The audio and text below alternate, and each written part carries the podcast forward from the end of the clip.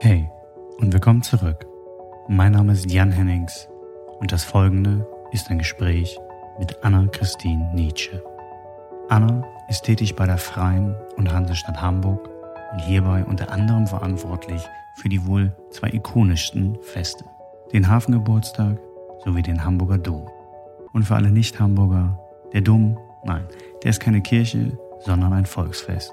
So mit Karussell, Geisterbahn und allem Trimbim. Und natürlich viel Essen. Ich danke dir auf jeden Fall für den Einblick hinter die Kulissen und das tolle Gespräch.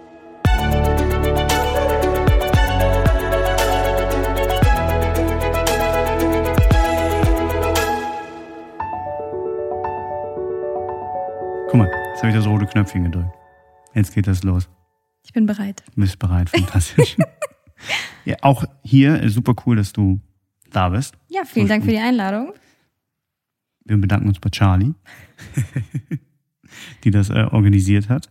Und wir haben gerade festgestellt, du hast noch bis eben zumindest noch nie, noch nie was gehört. Du weißt gar nicht so genau, warum du hier sitzt oder wo du hier sitzt.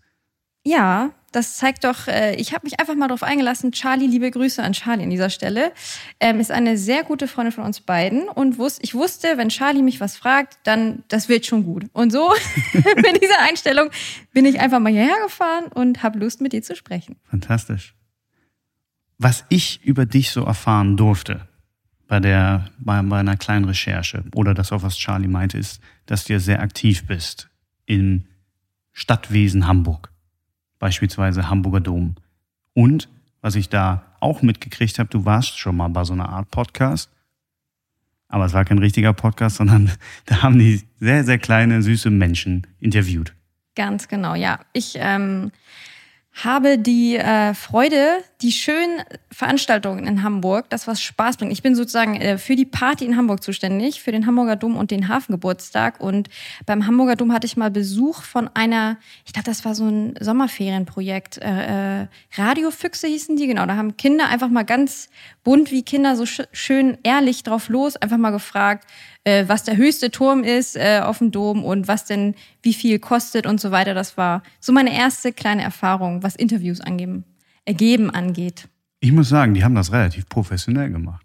Ja, Hast du auch das Endprodukt, was da, also da haben, da hat da sicher jemand nochmal ein bisschen zusammengeschnitten, aber war schon nicht schlecht. ja, fand ich auch. Also war ja begleitet von einer Lehrerin und ich glaube, die haben vorher sich einfach Fragen ausgedacht und wahrscheinlich hat sie vorher geguckt, dass sie sich nicht doppeln. Aber ich fand es wirklich süß und ähm, was sehr witzig war, ich habe auch ein Foto gesehen, was danach bei Google gelandet ist. Da muss man zweimal gucken, weil die Kinder ähm, sind relativ klein und ich bin auch nicht besonders groß, wo dann eigentlich ich dazwischen bin.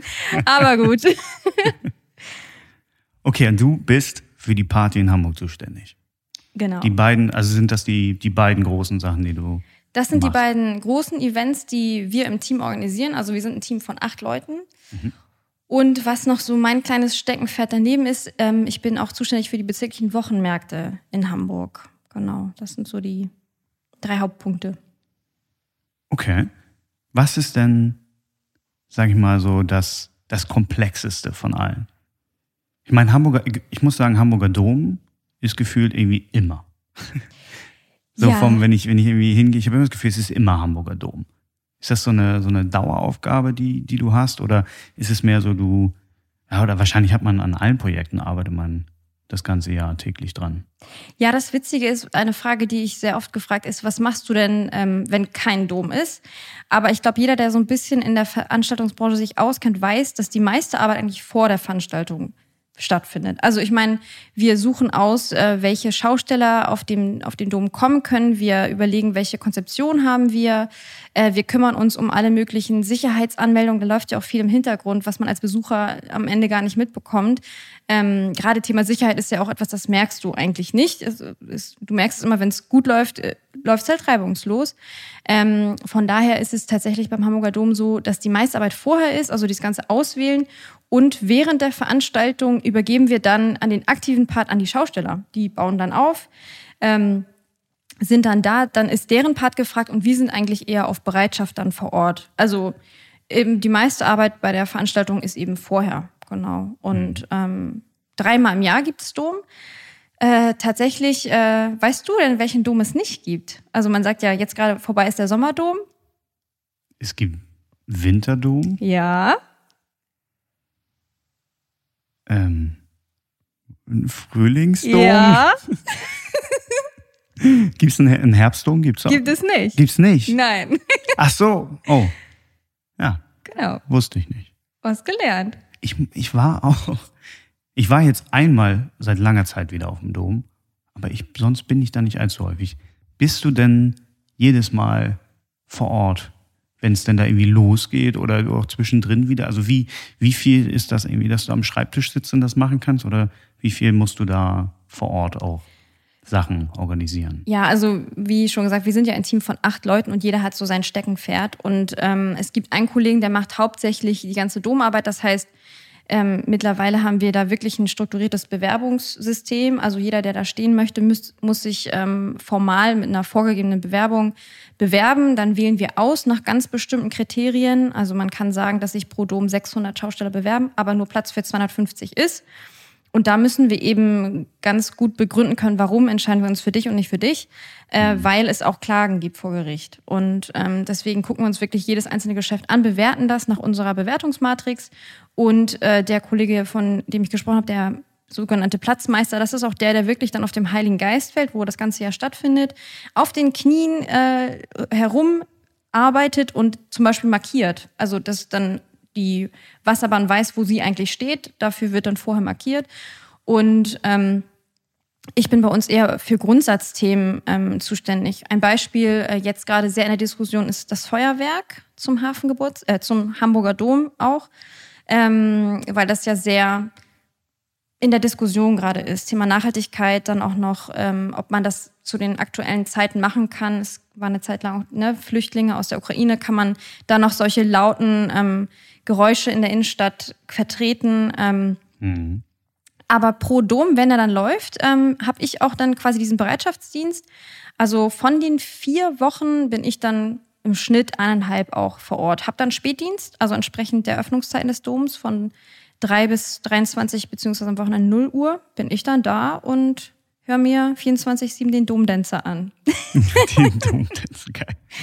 Ähm, und in, also jetzt nur mal so für mein Verständnis, ist der, der Hamburger Dom ist am Ende organisiert von der Stadt Hamburg. Korrekt.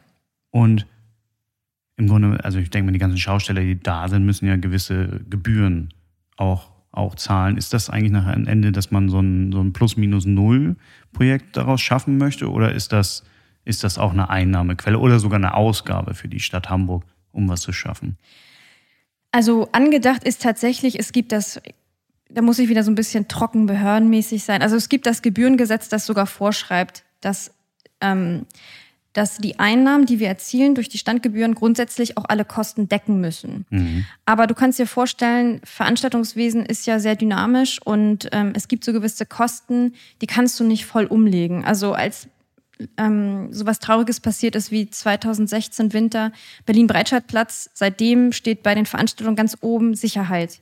Aber ja. das ist ja wirklich von einem Jahr auf das andere passiert und es gibt nichts Teureres als Personalkosten. Und ähm, das ist ja aber das, was Sicherheit bringt. Also das macht sehr viel Personal eben aus, ob es jetzt ein besetzt, eine besetzte ähm, Sprinter ist, der vor den Eingang ist und äh, gegebenenfalls wegfahren kann das ist sehr kostenintensiv, deswegen ist es natürlich auch immer eine politische Frage, inwiefern man eigentlich das ausreizen kann. Also ein anderes, äh, anderer Part dieses Gebührengesetz ist es, du darfst eben, es muss noch im Rahmen sein. Der Wert, den die Schausteller haben dafür, dass sie da stehen dürfen und der wirtschaftliche Wert, der dahinter steht, der muss im Verhältnis sein mit den Gebühren. Also auch das äh, führt dazu, dass wir eben schauen müssen, wie viel kann man eigentlich Standgebühr auch nehmen? Was ist realistisch? Mhm. Und inwieweit hat denn solch weil du meintest, es gibt auch mal Klagen. Aber ich meine, wenn, das eurer, eurer Platz ist, den ihr irgendwie verkauft, inwieweit hat man da Rechte auf, auf an, oder Anspruch überhaupt da teilzunehmen? Ja, das ist tatsächlich ähm, auch alles sehr genau geregelt. Ähm, wir sind ein Volksfest gemäß Gewerbeordnung. Und laut Gewerbeordnung hat grundsätzlich jeder ein Recht auf Teilnahme an einer Veranstaltung und nur sachliche Gründe ähm, dürfen eben dieses Teilnahmerecht einschränken. Und einerseits ganz äh, praktisch Platz ist ein solcher sachlicher Grund. Aber darüber hinaus musst du eben wirklich begründen können, äh, warum nimmst du jetzt dieses, diese Zuckerbude und nicht die. Und das versuchen wir immer an unserer Vergabekriterien auch messbar zu machen. Ähm, und damit laufen wir. Wie macht man denn das bei einer Zuckerbude? Ja, tatsächlich. Was ist denn das, falls jetzt jemand zuhört, der solch Zuckerbude hat, was ist das Geheimnis, auf dem Hamburger Dom zu kommen? Das Geheimnis ist, ähm, dass du ein Geschäft nach Schaustellerart hast. Das ist auch mal schwer zu erklären. Das musste ich auch erst verstehen, als ich da angefangen habe. Also ich habe mich am Anfang gefragt, was ist eigentlich der Unterschied zwischen einem Schaustellergeschäft und den ganzen Foodtrucks, die ja gerade so ein bisschen, ich glaube, jetzt ist es wieder abgeerbt, aber früher sind die mal so aus dem Boden gesprießt gefühlt. Mhm. Und ähm, der Unterschied ist im Prinzip, dass ähm, wenn du mal auf den Hamburger Dom gehst, du musst unbedingt wieder vorbeikommen nach diesem Podcast und gucken, ob du ihn mit anderen Augen siehst. Ich war dieses Jahr gerade erst da. Zu welchem Dom? Mm, die Sonne hat geschienen. Und da war so eine Wasserbahn. Warst du denn in den letzten Monaten? Ich glaube ja. Ja, dann warst du beim Sommerdom bestimmt da. Mit Sicherheit. Und könntest du denn, was ist dir aufgefallen? Wie sieht so eine Zuckerbude bei uns aus? Ich bin, äh, um ehrlich zu sein, ich bin zur Pommesbude gelaufen. Jetzt kommt's raus. genau, was isst du eigentlich gern auf dem Dom? Äh, nee, ich habe lange gesucht und ich habe dann nichts gefunden, was ich hatte nicht so irgendwie, ich wollte was ordentliches irgendwie essen. Und dann dachte ich, ja, nee, ist völlig egal. Dann habe ich die Pommes gefunden und dann wirklich bin ich da irgendwie um die Ecke gelaufen und dann gab es da irgendwie so eine coole, so Art Pizzateigtasche und ich dachte so, verdammt. Ja, ja, ich kenne das. Aber ich habe auch das Gefühl, bei manchen Domveranstaltungen machen ich und meine Kollegen schon die Hälfte des Umsatzes aus. Also wir essen doch schon ganz gerne mal auf dem Dom. Ähm, naja, aber was den Unterschied ausmacht, ist quasi, dass ein Schaustellergeschäft, es hat eben noch ausklappbare Wände. Also ein Schausteller baut mehrere Tage auf, um auf so einem Festplatz zu sein. Also anschaulicher ist es bei einem Autoscooter zum Beispiel. Da muss ja wirklich erstmal, es gibt einen Festplatz, der ist meistens auch nicht ganz gerade ausgerichtet. Da musst du schaffen, dass dein, dein Fahrgeschäft eben gerade ist. Also die bauen wirklich mehrere Tage auf, haben da noch hier eine Klappe, da eine Klappe.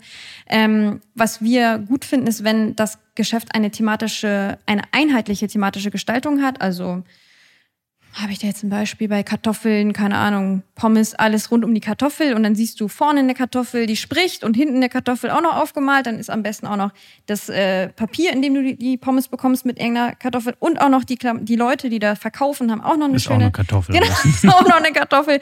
Dann haut das hin.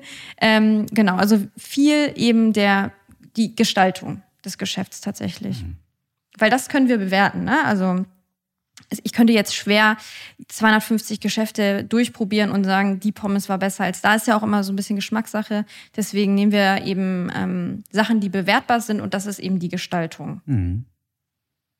Habe ich noch nie so noch nie so gesehen. Also im Grunde muss man einfach ein paar Sachen aufklappen können. Also ein komplexer Foodtruck. oh, ne, oder, jetzt, oder auch nicht. Ne, okay, da war noch nicht die Differenzierung. Ja, kann man das so sagen? Also wie gesagt, die sind eben, weil bei Foodtrucks hast du ja wirklich manchmal einfach nur Anhänger. Ihr habt aber auch so Gewürzgurkenverkäufer. Gewürzgurken. Die gibt es ja immer. Die gibt es immer, ja. Gewürzgurken. Wir reden auch manchmal im Team, welches Geschäft willst du machen? Und es gibt echt so ein paar underrated Geschäfte, würde ich mal sagen. Weil ähm, ich kenne, also Gewürzgurken ist, glaube ich, auch so eine Sache, die machst du anonym. Ich kenne wenig Menschen, die dazu stehen, dass sie Gewürzgurken kaufen, aber das Ding läuft ja scheinbar. Also wenn du mal hinter das Geschäft guckst und wie, siehst, wie viele Dosen mhm. dahinter sind, dann kannst du abschätzen, dass da das ja ist, doch der ein oder andere was kaufen Das ist wie so der, der Tomatensaft beim Fliegen, so ein bisschen. Ja, stimmt. Also keiner, keiner will es gewesen sein. Genau. Ja. Ja. ich habe einmal eine gekauft und erstmal war es zu viel. Ich finde, es ist so eine Geschmacksrichtung, hast du schnell zu viel von. Mhm. Und sie sind sehr sapschig. Also mir ist der gesamte hier Gurkensaft so einmal den Ärmel runtergelaufen. Jetzt habe ich für immer eine schlechte Erinnerung, Assoziation ah. an Gewürzgurken in meinem Kopf. Nicht so gut. Nee. Ich glaube, ich habe das. Also ich esse gerne Gewürzgurken, aber ich habe glaube ich nur. Also die sind ja, das sind ja solche riesigen. Ja, eben. Also hm, habe ich bisher auch nicht. Wie ist es denn aber so von der Konstellation, wie ihr die Sachen aufstellt?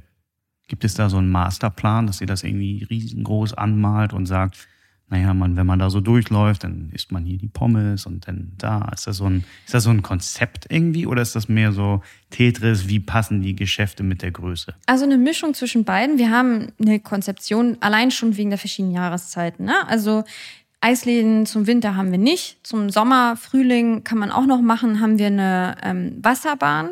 Und so ergibt sich so einige konzeptionelle Grundrahmen, sage ich mal. Und das Tetris kommt dann. Also du wählst dann, wie ich sagte, es gibt dann so ein Ranking. Ähm, es gibt verschiedene Sparten, in denen wir bewerten. Also angenommen, es gibt äh, Süßwaren, es gibt Fahrgeschäfte, es gibt Schau- und Belustigungsgeschäfte, Spielgeschäfte, ne? da sind die Losbuden und so weiter mit drin.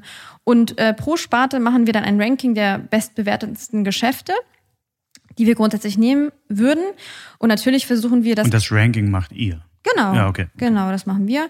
Und natürlich versuchen wir, dass keine, keine, ähm, keine Sparte überdimensional präsentiert ist. Und dann hast du so ein paar Sachen, die ergeben sich dann schon von selbst. Zum Beispiel solltest du kein Gruselgeschäft gegenüber von einem Kindergeschäft stellen. Sowas beispielsweise. Da gibt's dann so ein paar No-Gos, die du äh, hast. Und eben Zuckerbude soll nicht neben Zuckerbude, also dass dazwischen dann wieder was anderes ist. Und so hangelst du dich dann entlang. Hm. Genau. Wie ist das denn so von, von, ich weiß nicht, ob du also davon berichten darfst, aber gab es mal irgendwie so eine, so eine Story, wie du meinst, also absolut bei Weitem ist zum Glück, glücklicherweise nicht sowas passiert wie in Berlin, aber du meinst, Sicherheit ist ein großes, großes Thema. Inwieweit passieren eigentlich Vorfälle? Ist das so an der Tagesordnung, dass in irgendeiner Weise, äh, na, du meinst, du hast irgendwie Dienst dann auch immer, dass dein Telefon klingelt und da ist was? Oder sind das so Kleinigkeiten, die, die eher passieren? Ja, also mh, tatsächlich haben wir, man darf mit Sicherheit nicht werben. Ne? Also gerade bei der Veranstaltungsbranche macht man das nicht. Man sagt jetzt nicht hier Sicherheit das Volksfest der Welt oder so. Mhm. Aber ich muss schon sagen, bei uns passiert relativ wenig. Das liegt aber auch daran, ähm, was ich ganz schön finde, wir sind auch im Austausch mit anderen Volksfesten. Ähm, jetzt gerade letztes Wochenende waren zwei meiner Kollegen in Neuss. Da ist auch äh, ein Volksfest und dann ist man, man hat ja oft dieselben Themen, ne? Sicherheit, Online, ähm, jetzt auch Corona, viele Themen. Also es gibt ja viele Themen, die alle beschäftigen und warum tauscht man sich da nicht aus? Man kann ja auch voneinander lernen. Und wir hier im Norden haben das Glück, dass wir nicht so wirklich diese Bierzeltkultur haben. Also ich glaube, bei Volksfesten, die mehr dieses Bierzeltthema haben, wo auch mehr der Fokus auf Alkohol liegt vielleicht, ähm, die haben eben mehr Vorfälle bestimmter Art und Weise, wo wir eben sagen können, ja, unser Fokus ist auf Familien, natürlich auch junge Gruppen, aber ein weiterer Vorteil, den wir haben, den ich auch sehr zu schätzen weiß, ist, wir haben den Kiez direkt daneben. Also Ja. wenn, wenn du wirklich dann, ne, du, du gehst über den Dom und bummelst und hast Spaß und wenn du dann noch weiter feiern möchtest, dann geh auf den Kiez. Und so, ähm, würde ich sagen, sortiert sich unser Publikum auch fast ein bisschen selbst. Stimmt. Ja, das kann, kann ein Riesenpunkt sein, ja, dass man das, dass man es vornimmt. Außerdem, ich weiß ja nicht, wie solch Bierzelt äh, oder Festivals an, an und für sich in anderen Städten sind. Enden die dann auch um 12? Oder um 23 Uhr, meintest du? Genau, der Dom in der Woche 23 Uhr, am Wochenende 0 Uhr. Ja. Ähm, oh, so einheitlich kann ich das nicht sagen, aber es gibt natürlich, ähm, es gibt ja natürlich auch Lärmschutz, ne? Also irgendwann ist jede Party vorbei. Gerade bei Outdoor, wir sind ja auch noch Outdoor, also wir sind ja kein Club, der die Türen zumachen kann, wo dann irgendwie noch Schallschutz dauerhaft mitgedacht wurde. Nee, wir sind eben Outdoor, auch das sind so Sachen, ne? Also Lärm, wo kannst du ein lautes Fahrgeschäft hinstellen, wo weißt du schon erfahrungsgemäß, da geht's eben gar nicht. Manche Stellen sind auch nur für gewisse Geschäfte geeignet. Wenn, du- wenn du so ein ganz tiefes Geschäft hast, dass du von vorne siehst, Rutschen zum Beispiel, die ganz tief nach hinten gehen, das sind auch so Sachen, da gibt es eben nur bestimmte Orte auf dem Heiligengeistfeld, wo du sowas hinstellen kannst. Ja. Ja. Nicht schlecht. Und jetzt mal, mal weg vom Hamburger Dom, dein, dein zweites großes Fest, was du so veranstaltest, Hafengeburtstag. Ja. Hast du ein Favorite? Von beiden Veranstaltungen. Ja, oder sind das so, ist das wie Kinder haben? Das, ich man- glaube, man auch bei Kindern hat man Favorites, ehrlich gesagt. Ich habe mal, ich habe es mal gehört von Arbeitskollegin. Sie hat natürlich nicht gesagt, wer, aber oh, habe ich dann ein Favorite? Gute Frage. Mm, Also, was ich beim Hafengeburtstag schön finde, er ist halt super geschichtsträchtig, ne?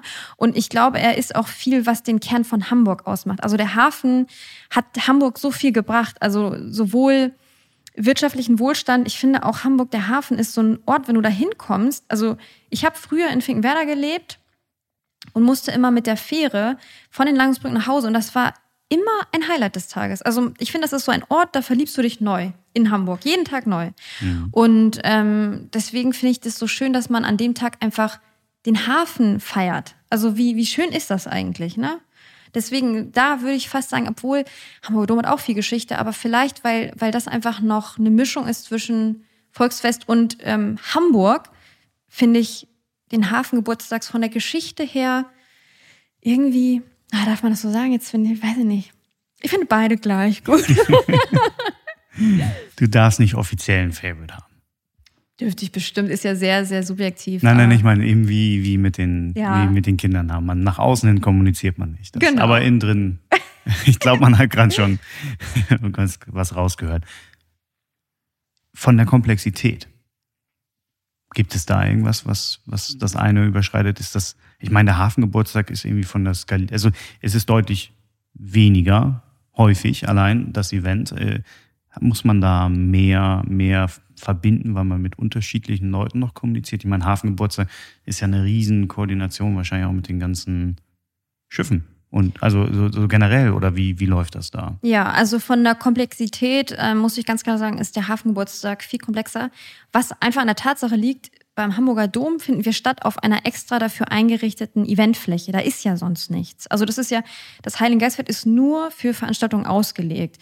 Ähm, und beim Hafengeburtstag sind wir ja in bestehenden öffentlichen Straßen und Wegen. Also was auch ähm, eine Herausforderung ist, ganz salopp gesagt, ist, wir haben immer einen Grundplan, worauf wir dann unsere Veranstaltung planen. Und manchmal geht dann unser technischer Koordinator oder auch meine Kollegin dann vor Ort und merkt, ach du je, hier ist ja eine Laterne aus dem Boden gewachsen, da kann gar kein Geschäft hin. Also ab und zu haben wir dann wirklich so, so Sachen, ganz, ganz äh, salopp, dass Sachen, ja, die Stadt sich weiterentwickelt. Ne? Hier wird der, der Weg doch anders gemacht, hier ist auf einmal eine Stadtratstation und manchmal kommen die Pläne nicht hinterher, sodass wir da viel mehr Herausforderungen haben, ähm, ja auf, auf öffentlichen Straßen und Wegen, die ja auch gesperrt werden, extra für uns, ja. da so eine Veranstaltung stattfinden zu lassen. Auch das Thema Barrierefreiheit. Du kannst ja nur mit dem arbeiten, was da ist. Ne? Also beim Heiligen Geistfeld ist ja alles eine plane Fläche. Auch da ist es eine Herausforderung, ehrlich gesagt. Ähm, aber beim Hafengeburtstag kannst du nur sagen, die S-Bahn ist eben mit einem Aufzug ausgestattet oder nicht. Richtig. Da ja. könnt ihr jetzt nicht irgendwie schnell hin basteln. Genau. Und Jetzt nur mal für, also wir, wir reden jetzt so, als ob jemand, alle hier irgendwie aus Hamburg kämen. Was, was genau ist denn der Hafengeburtstag, wenn du ihn beschreiben müsstest? Für jemanden, der vielleicht noch nicht in Hamburg war. Man kann sich vorstellen, okay, man feiert den Hafen. Der hat Geburtstag. Aber was, was ist genau das Event? Das Event ist, ähm, dass wir quasi entlang der, der Elbe ja, ich versuche es mal zu machen. Ähm, also ungefähr 1, Jetzt habe ich dich hier so auf den Spot gesetzt. Jetzt. ja, weil, weil ich jetzt wollte ich gerade sagen, äh, neben der Fischauktionshalle fängt es an, aber wenn jemand nicht aus Hamburg kommt, dann ist das ja auch relativ. Aber gut, ich glaube doch, so ein paar, so ein paar Institutionen aus Hamburg kennt man vielleicht schon. Und zwar ähm, bespielen wir entlang der Hafenmeile, also entlang der Elbe, von der Fischauktionshalle bis hin zur Elfi komplett einmal ähm, ja, die landseitige, ähm, ja, die Landseite zur, zur Elbe hin mit Buden und auch das Wasser. Also alles ähm, dreht sich um den Hafengeburtstag. Und was auch ganz besonders ist in Hamburg, ist, ähm, wenn man schaut, die, die größten Häfen Europas, dann sind die Häfen zum Teil außerhalb der Stadt. Also ich weiß nicht, ob du schon mal in Rotterdam warst oder ähm, da, da ist eben der Hafen etwas außerhalb. Und was wirklich besonders ist in Hamburg, du bist mittendrin. Also der Hafen ist direkt zentral. Du kannst quasi vom, vom Hafen bis in die Mönckebergstraße, was hier unsere Shoppingstraße ist für alle Nicht-Hamburger. ähm, ich weiß nicht, ich glaube 20 Minuten gefühlt zu Fuß laufen. Also das ist auch eine ganz, ganz äh, Besonderheit in Hamburg, diesen Luxus, den wir haben, dass das eben Teil der Stadt ist und nicht irgendwie, du musst dann noch 20 Minuten mit dem Auto hinfahren. Richtig. Genau. Und was auch besonders ist zum Hafengeburtstag, auch eine Sache, die dann so im Hintergrund läuft, ist, wir haben, das ist ja ein Wirtschaftshafen, also wir haben hier Containerschiffe, die fahren regelmäßig ein und aus und alles läuft weiter zum Hafengeburtstag. Also der, der Hafenbetrieb geht weiter Und wir haben unser Wasserprogramm und das ist, glaube ich, die Herausforderung, die du meintest, dass man da viel koordinieren muss. Und eine Sache, wo man auch wirklich stolz sein kann beim Hafengeburtstag, ist, dass hier wirklich alle Institutionen an einem Strang ziehen. Also da sind, ähm, wir haben in Hamburg die Hamburg Port Authority, das sind die Kollegen, die sich quasi genau um solche äh, Schiffsbewegungen kümmern. Die arbeiten mit, die Feuerwehr, die Polizei, wir alle sitzen an einem Tisch und planen, wie kriegen wir das hin. Und das finde ich so schön, dass man da eben nicht irgendwie sagt, du musst mir noch Passierschein 23 hier geben, sondern gut, dann, dann weist man halt darauf hin, aber es ist so eine, Gemein eine Gemeinschaftsarbeit am Ende. Ja, Wahnsinn. Das ja klar, ihr könnt ja nicht irgendwie jetzt so ein Containerschiff, sag ich mal, was extrem wirtschaftlichen ja. Druck und auch Anforderungen entspricht, könnt ihr nicht sagen, nee, heute fahrt ihr mal nicht. Ja, wir haben zum Teil also kurze Sperrungen. Mhm. Das äh, kann ich nicht verheimlichen, weil ich auch selber als Finkenwerderanerin damals das bitter erfahren habe, wenn man mal vergessen hat, dass Hafengeburtstag ist und dann auf die Fähre gewartet hat und dann Mist. sie, also entweder ist sie super voll und mittlerweile fährt sie auch dann nicht. Aber gut, ähm, das sind dann Hafensperrungen, also wirklich nur zu so Highlights, ne? Zum, zu Samstagabend-Inszenierung oder Schlepperballett. Da geht's eben dann mal. Schlepperballett? Ja. Mensch. Ich, ich muss ja, ich muss ja, ich komme ursprünglich nicht aus Hamburg. Muss okay. Ich, muss ich zu meiner Verteidigung sagen. Und ich bin, also ich habe immer so das Gefühl gehabt, der Hafengeburtstag, natürlich, ich habe mir das mal angeschaut, aber ich dachte auch, das ist mehr so was für Nicht-Hamburger. Oder wie, wie ist das so von, wer, wer sind die eigentlichen Besucher? Die eigentlichen Besucher, also ich habe jetzt tatsächlich die genaue Zahl nicht mehr im Kopf, aber was ich dir sagen kann, ist, dass zum Hafengeburtstag die Hotels tendenziell ausgebucht sind. Das ja. ist ja schon mal ein Indiz dafür, dass der Großteil derjenigen, die zum Hafengeburtstag kommen, nicht Hamburger sind. Und ich weiß auch genau, was du meinst. Ähm, mir ging es auch damals so, ich habe gedacht, Mensch, ich kann den Hafen an 365 Tagen des Jahres anschauen. Warum tue ich mir das Gedränge an? Ne? Mhm. Aber ähm, jetzt, wo ich den Hafengeburtstag auch mehr, mehr äh, kennengelernt habe, also das Programm ist ja wirklich vielseitig. Ne? Wir haben ähm, wir haben eben, es fängt an neben der Fischauktionshalle, da haben wir so eine Community ähm, für, äh, also das ist ein ganz süßes Wortspiel, Hafen-Gay-Geburtstag, also für die schwul-lesbische Community. Dann hatten wir, ähm, dann haben wir eben neben der Elfi diese, äh, die Projektion nach von Elfi-Konzerten nach außen, wo wir eben auch versuchen, äh, die Elfi erlebbar zu machen. Ne? Dass du einfach mal ein Konzert mitsehen kannst, ohne reinzugehen. Du kannst es dir von außen anschauen. Und was wir auch gemerkt haben, dass wir ähm, ja, wie kriegen wir die Hamburger so ein bisschen wieder? Das ist äh, zum Beispiel auch ganz spannend zu sehen im Vergleich zu Kiel. Kiel, Kieler Woche ist so ein Erlebnis für die Kieler. Also man muss da auch dazu sagen, da sind viele auch weggezogen, glaube ich. Und die Kieler Woche nehmen die wirklich als Anlass, wieder nach Hause zu fahren. Aber das sind vielleicht auch andere Gegebenheiten als, als hier. Ne? Und ähm, da bin ich übrigens auch schon häufiger hin. Kieler aha, Woche. Aha. Ich glaube, ich war häufiger auf der Kieler Woche als Warum? auf dem Hamburger Hafengeburtstag. Weiß ich nicht. Ist einfach ich, ich komme ja, komm ja hier aus, aus Schleswig-Holstein und irgendwie die Kieler Woche, das war so ein Ding.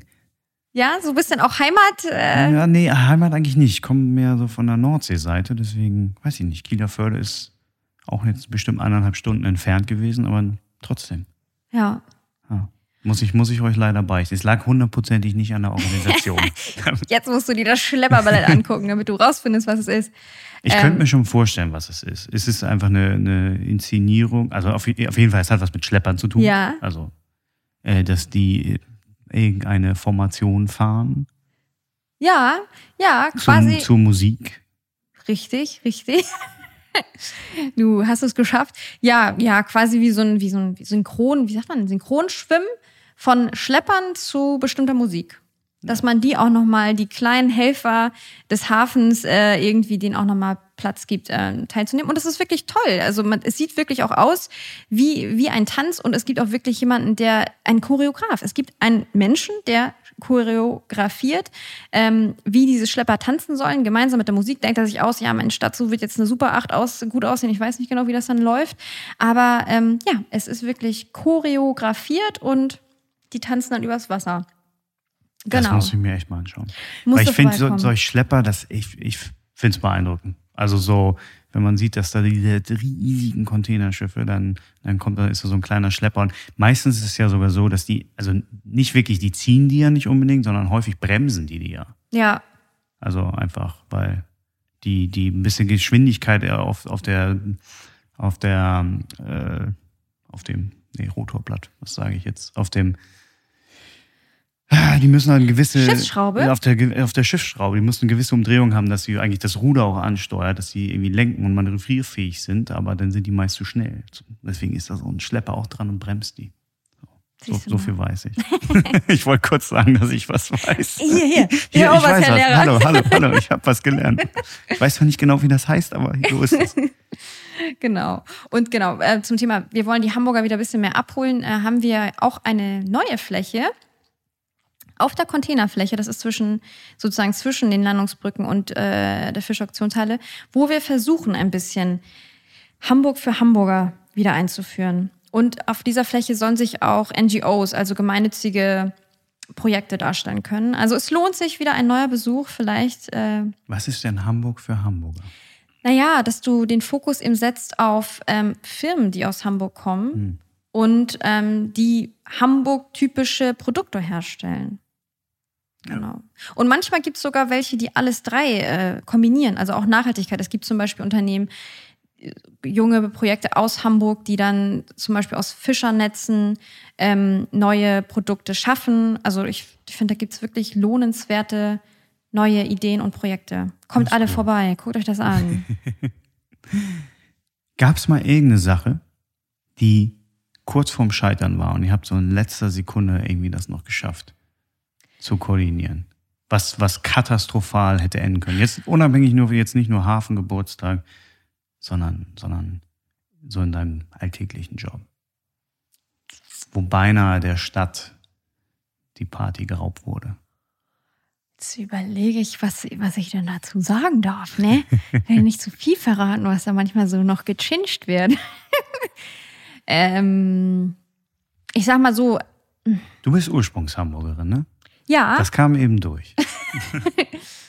ähm, na, obwohl das ist auch keine, kein, ich habe gerade überlegt, ob man sagen kann, das ist dann, weil wir bei der Stadt selber sind, aber ich glaube, ähm, jetzt vor zwei Wochen waren die Cruise Days. Ich glaube, Oh, hattest du damit zu tun? Nee, damit habe ich gar nichts zu tun. Ähm, ich weiß auch gar nicht, ob die vor zwei oder einer Woche waren, aber ich gehe mir gerne anschauen, was die Kollegen so tun. Nicht dieses Wochenende, sondern das Wochenende davor. Genau, also doch vor zwei Wochen, Ja. ne?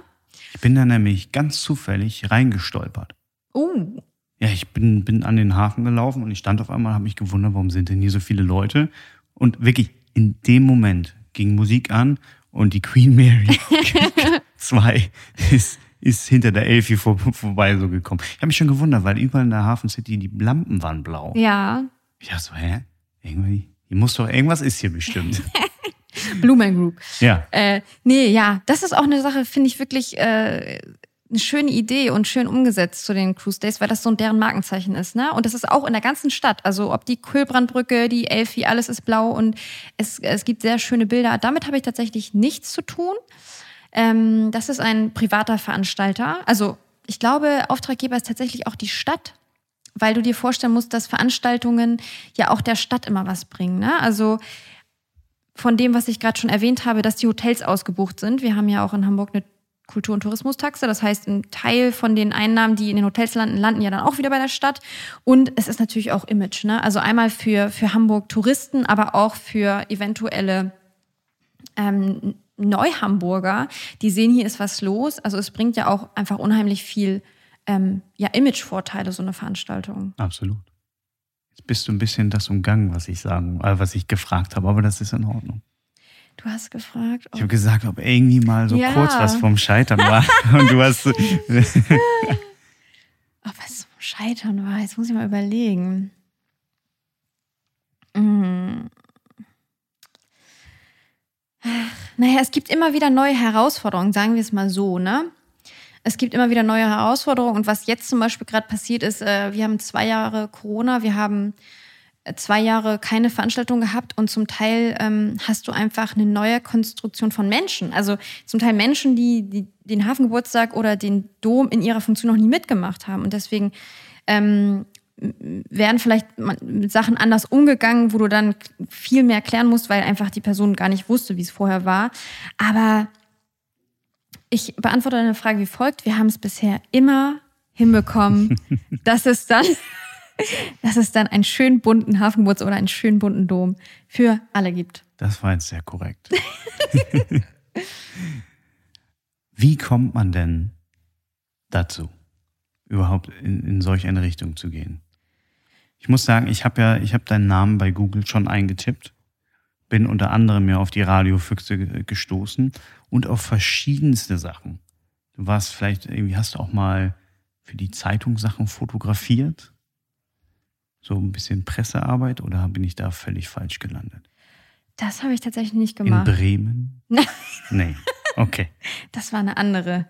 Das war eine andere, das war ich nicht. Das warst du nicht. Nee, wie bin ich da gelandet? Also mh, mm, von ganz klein auf habe ich einfach äh, tatsächlich, ich war ein bisschen planlos, habe dann in der Schule so einen Berufsberatungstest gemacht und da sind zwei Sachen rausgekommen. Entweder Mediengestalterin oder Verwaltung. Zwei sehr.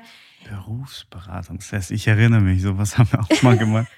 ja, wirklich so ein Fragebogen, was liegt dir, woran hast du Spaß? Und ähm, da kamen diese eigentlich zwei sehr gegensätzlichen Berufszweige äh, bei raus, muss man mal sagen. Und ich habe beides versucht. Ich habe äh, Forschungsgespräche gehabt und bei den Mediengestaltern irgendwie gefühlt jedes zweite Mädchen möchte was mit Medien machen. Und die, die Forschungsgespräche waren auch so ein bisschen, ich wurde eben, wie alt war ich denn da, sagen wir mal 17 gefragt, ähm, ob ich denn schon wüsste, wann ich Kinder haben will und so weiter, weil das ja bei denen im Büro so ist, du weißt morgens nie, wann du abends gehst. Mittlerweile weiß ich, dass diese Frage eigentlich gar nicht erlaubt ist und ist auch nichts geworden. Bei der Stadt äh, hat es halt geklappt. Und dann bin ich erstmal ganz woanders gelandet. Ich war in der Hausverwaltung. Also das war, ich habe ein duales Studium gemacht, das nennt sich Public Management, wo du quasi den Praxisteil in der Stadt selbst machst und den Theorieteil bei der HAW. Und da lernst du von allen so ein bisschen. Das ist ja so, ähm, wenn du bei der Stadt arbeitest, bist du eigentlich generell für alles einsetzbar. Die einzigen Berufe, die eine eigene Ausbildung haben, sind Steuerverwalter, also Steuer, äh, nicht Berater, sondern die Steuerverwaltung. Ich glaube Feuerwehr, Polizei, Justiz. Aber sonst könnte ich ja theoretisch alles machen, was bei der Stadt angeboten wird. Und dann habe ich irgendwann gesehen, dass beim Hamburger Dom eine Stelle frei wird. Das war in derselben Behörde, bei der Wirtschaftsbehörde. Und dann habe ich mich beworben und es hat geklappt. Und ich freue mich sehr, weil ich hatte immer das Problem bei der Hausverwaltung, wenn mich jemand gefragt hat, was machst du denn? Und dann hast du gemerkt, der Blick der Person, sie fängt an zu träumen, sie guckt nach draußen. Und Aber jetzt, ich meine, eine klassische Hausverwaltung, also eine Immobilie, die verwaltet werden muss. Ja, also, genau. Ja. Genau. Wir haben dann neuen Kollegen den Schlüssel ausgegeben ja. und wenn ein Wasserrohrbruch war, dann musste ich nicht mehr dann alle schreiben, bitte Toilette im Stock 7b nicht benutzen und wenn, wenn Wind angesagt war, musste ich schreiben, bitte machen Sie die Fenster zu. Ich musste die Miete zahlen fürs Gebäude, die Betriebskostenabrechnung. Aber es war so ein bisschen, das war so ein Job, der war, wenn es nicht läuft, haben die Leute dich angemacht. Wenn alles gut lief, warst du unsichtbar. Sehr undankbar. Ist ja leider häufig. Ja. In, in vielerlei Hinsichten. Das stimmt. Und jetzt freue ich mich, wenn ich sage, äh, ich mache den Hamburger Dom und alle wissen, echt und wow und cool. und genau. Und es macht auch wirklich Spaß. Also ich bin jetzt seit 2016 dabei und ähm, ich bin einfach da, weil es mir echt noch Spaß bringt. Und zu deiner Frage, was eigentlich mein Liebling ist, habe ich einen Liebling vergessen, den hast du mir gar nicht zur Auswahl gestellt. Das sind nämlich die Wochenmärkte. Richtig, über die haben wir noch gar nicht gesprochen. Die sind ja auch nur einmal die Woche. Nein. Nicht immer. Nein, das stimmt nicht. Aber jetzt über alle Wochenmärkte in, in, in ganz Hamburg, ist das nicht äh, unzählig? Ja, also es gibt, äh, man muss unterscheiden, es gibt privat organisierte Wochenmärkte und es gibt welche, wo die Stadt Veranstalter ist. Ja. Und für die, da bin ich auch nicht Veranstalter, aber ich bin fachlich quasi für die verantwortlich. Und es sind 47 in Hamburg, in den sieben Bezirken auch unterschiedlich verteilt. Also es gibt zum Beispiel in Harburg nur einen einzigen Wochenmarkt, der von der Stadt organisiert wird, aber den gibt es sechsmal die Woche. Also schon mal Gerücht äh, korrigiert. Ein Wochenmarkt kann auch mehrmals die Woche sein. Ha. Sechsmal, das ist ja eigentlich im Grunde immer. Ja. Vergleichbar jetzt zu, zu einem normalen Einkaufsladen. Ja, ist richtig, genau. Sechsmal. Aber dann hat das nicht so ein bisschen so diesen, also kommt, ich, ich hätte jetzt gedacht, Wochenmarkt kommt, ich kenne das auch so bei mir aus der Heimat, das ist einmal die Woche. Deswegen ist es ein Wochenmarkt. Und das hat ja so ein bisschen so dieses, weiß ich nicht, die Leute sind dann da hingegangen und frische Sachen machen. Wenn es das jeden Tag gibt, verliert das ja so ein bisschen seinen Wochenmarktcharakter.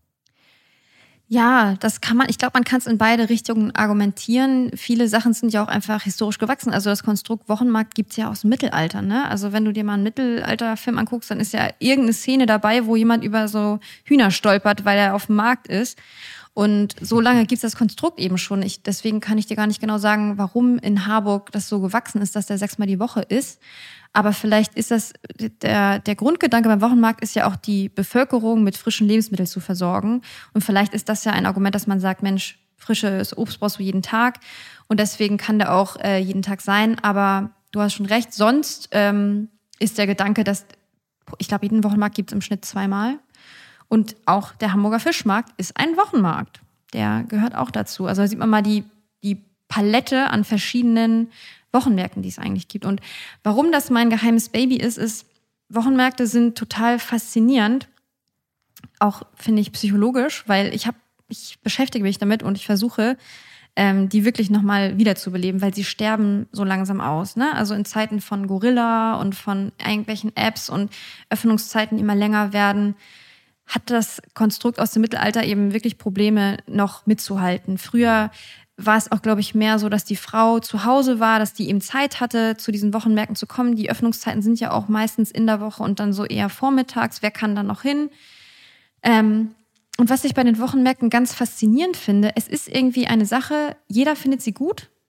Also wenn du jetzt jemanden auf der Straße einen Bürger fragen würdest, ne, wie finden Sie Wochenmärkte? Ja, finde ich klasse. Und der wird trotzdem dich verlassen und zu Edeka gehen, obwohl der Wochenmarkt da ist. Es ist also so ein, Wochenmarkt ist so ein typisches Beispiel, dass Leute etwas toll finden, aber ganz anders agieren in echt, als was sie sagen. Ich fühle mich total eingeschlossen. Ja, wann warst du zuletzt auf dem Wochenmarkt? Ähm, in der Mittagspause mit einer Freundin. Hm. Irgendwann, oh, vielleicht dieses Jahr. Letztes Jahr weiß ich nicht mehr so genau. Aber nicht zum, also nur, nur weil, ja, das war äh, im, im Turmweg. Hm. Ich weiß nicht, ob das auch ein Kind von dir ist. Ich glaube, das ist ein äh, städtischer Wochenmarkt. Von dem habe ich auch öfter was gehört. Ich war persönlich noch nicht da, muss ich gestehen. Aber ich glaube, der läuft gar nicht so schlecht. Das glaube ich auch.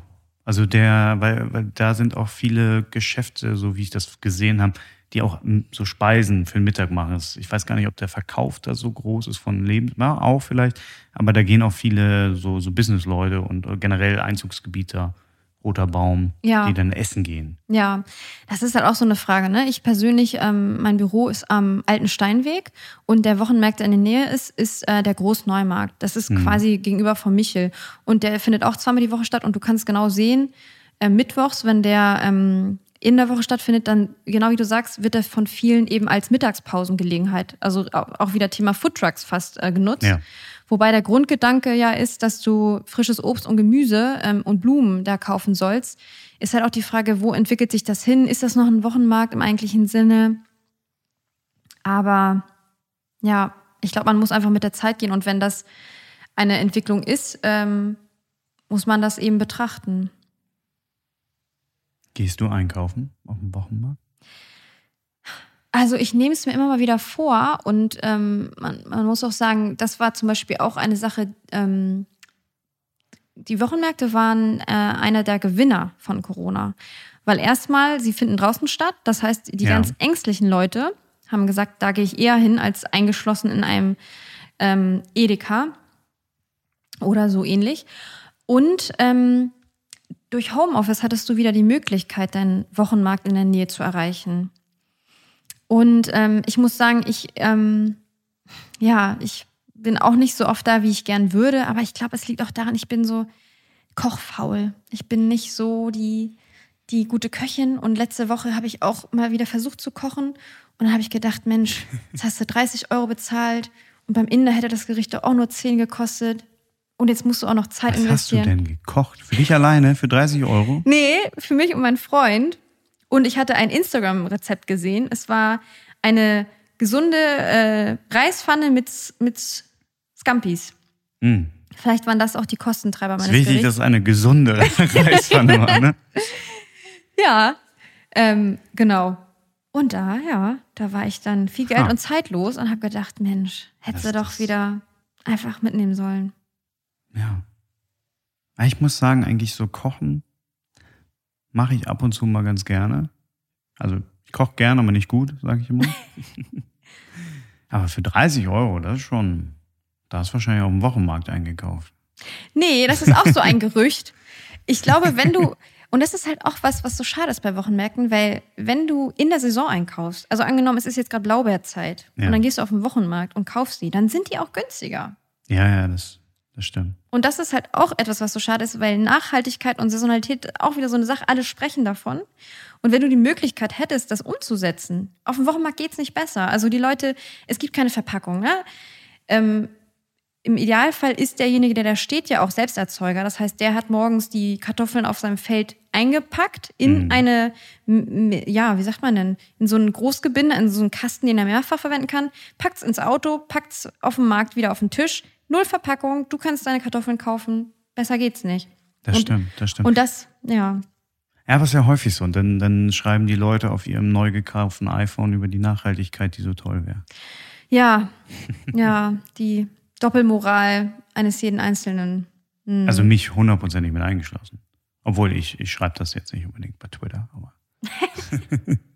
Ja, wobei ich immer, ich bin schon, ich sag mal, Bewusstsein ist ja das erste, der erste Schritt und ich finde immer jeden Schritt besser als keinen zu machen. Also, ne, das ist ja nur wieder die anderen Leute sind die, ja, lohnt sich doch eh nicht. Äh, ob ich jetzt eine Tüte weniger äh, benutze oder, nee, ich finde irgendwie, jeder Schritt zählt und deswegen, wenn man schon mal sich bewusst ist, was man denn besser machen könnte, vielleicht gibt's ja einen schönen sonnigen Tag in Hamburg, wo man sagt, doch, Wochenmarkt, heute passt das, heute gehe ich hin, hab Bargeld dabei. Stimmt. Obwohl, ich war neulich, ich war nicht, na, es war nicht in Hamburg, aber ich war am Wochenmarkt in Ludwigsburg. Ludwigsburg. Ludwigsburg bei Stuttgart. Da konnte man mit Karte zahlen. Ja, ist ja auch so ein Thema. Ich war mal in London und war ganz überrascht. Da konntest du sogar den Straßenmusiker in der, wie sagt man da? Sagt man Metro? Nee, das hat auch einen anderen Namen, oder? Sagt man Metro in London? Ich hätte jetzt Metro. Doch, gedacht. Metro, ne? Da konntest du den Straßenmusiker mit Karte zahlen. Also Ja. ja. ganz verrückt. Ja, es ist ja auch eigentlich eher, eher bei uns in Deutschland. Wo ich, das muss ich auch sagen, das ist eine der, auch der positiven Seiten von Corona.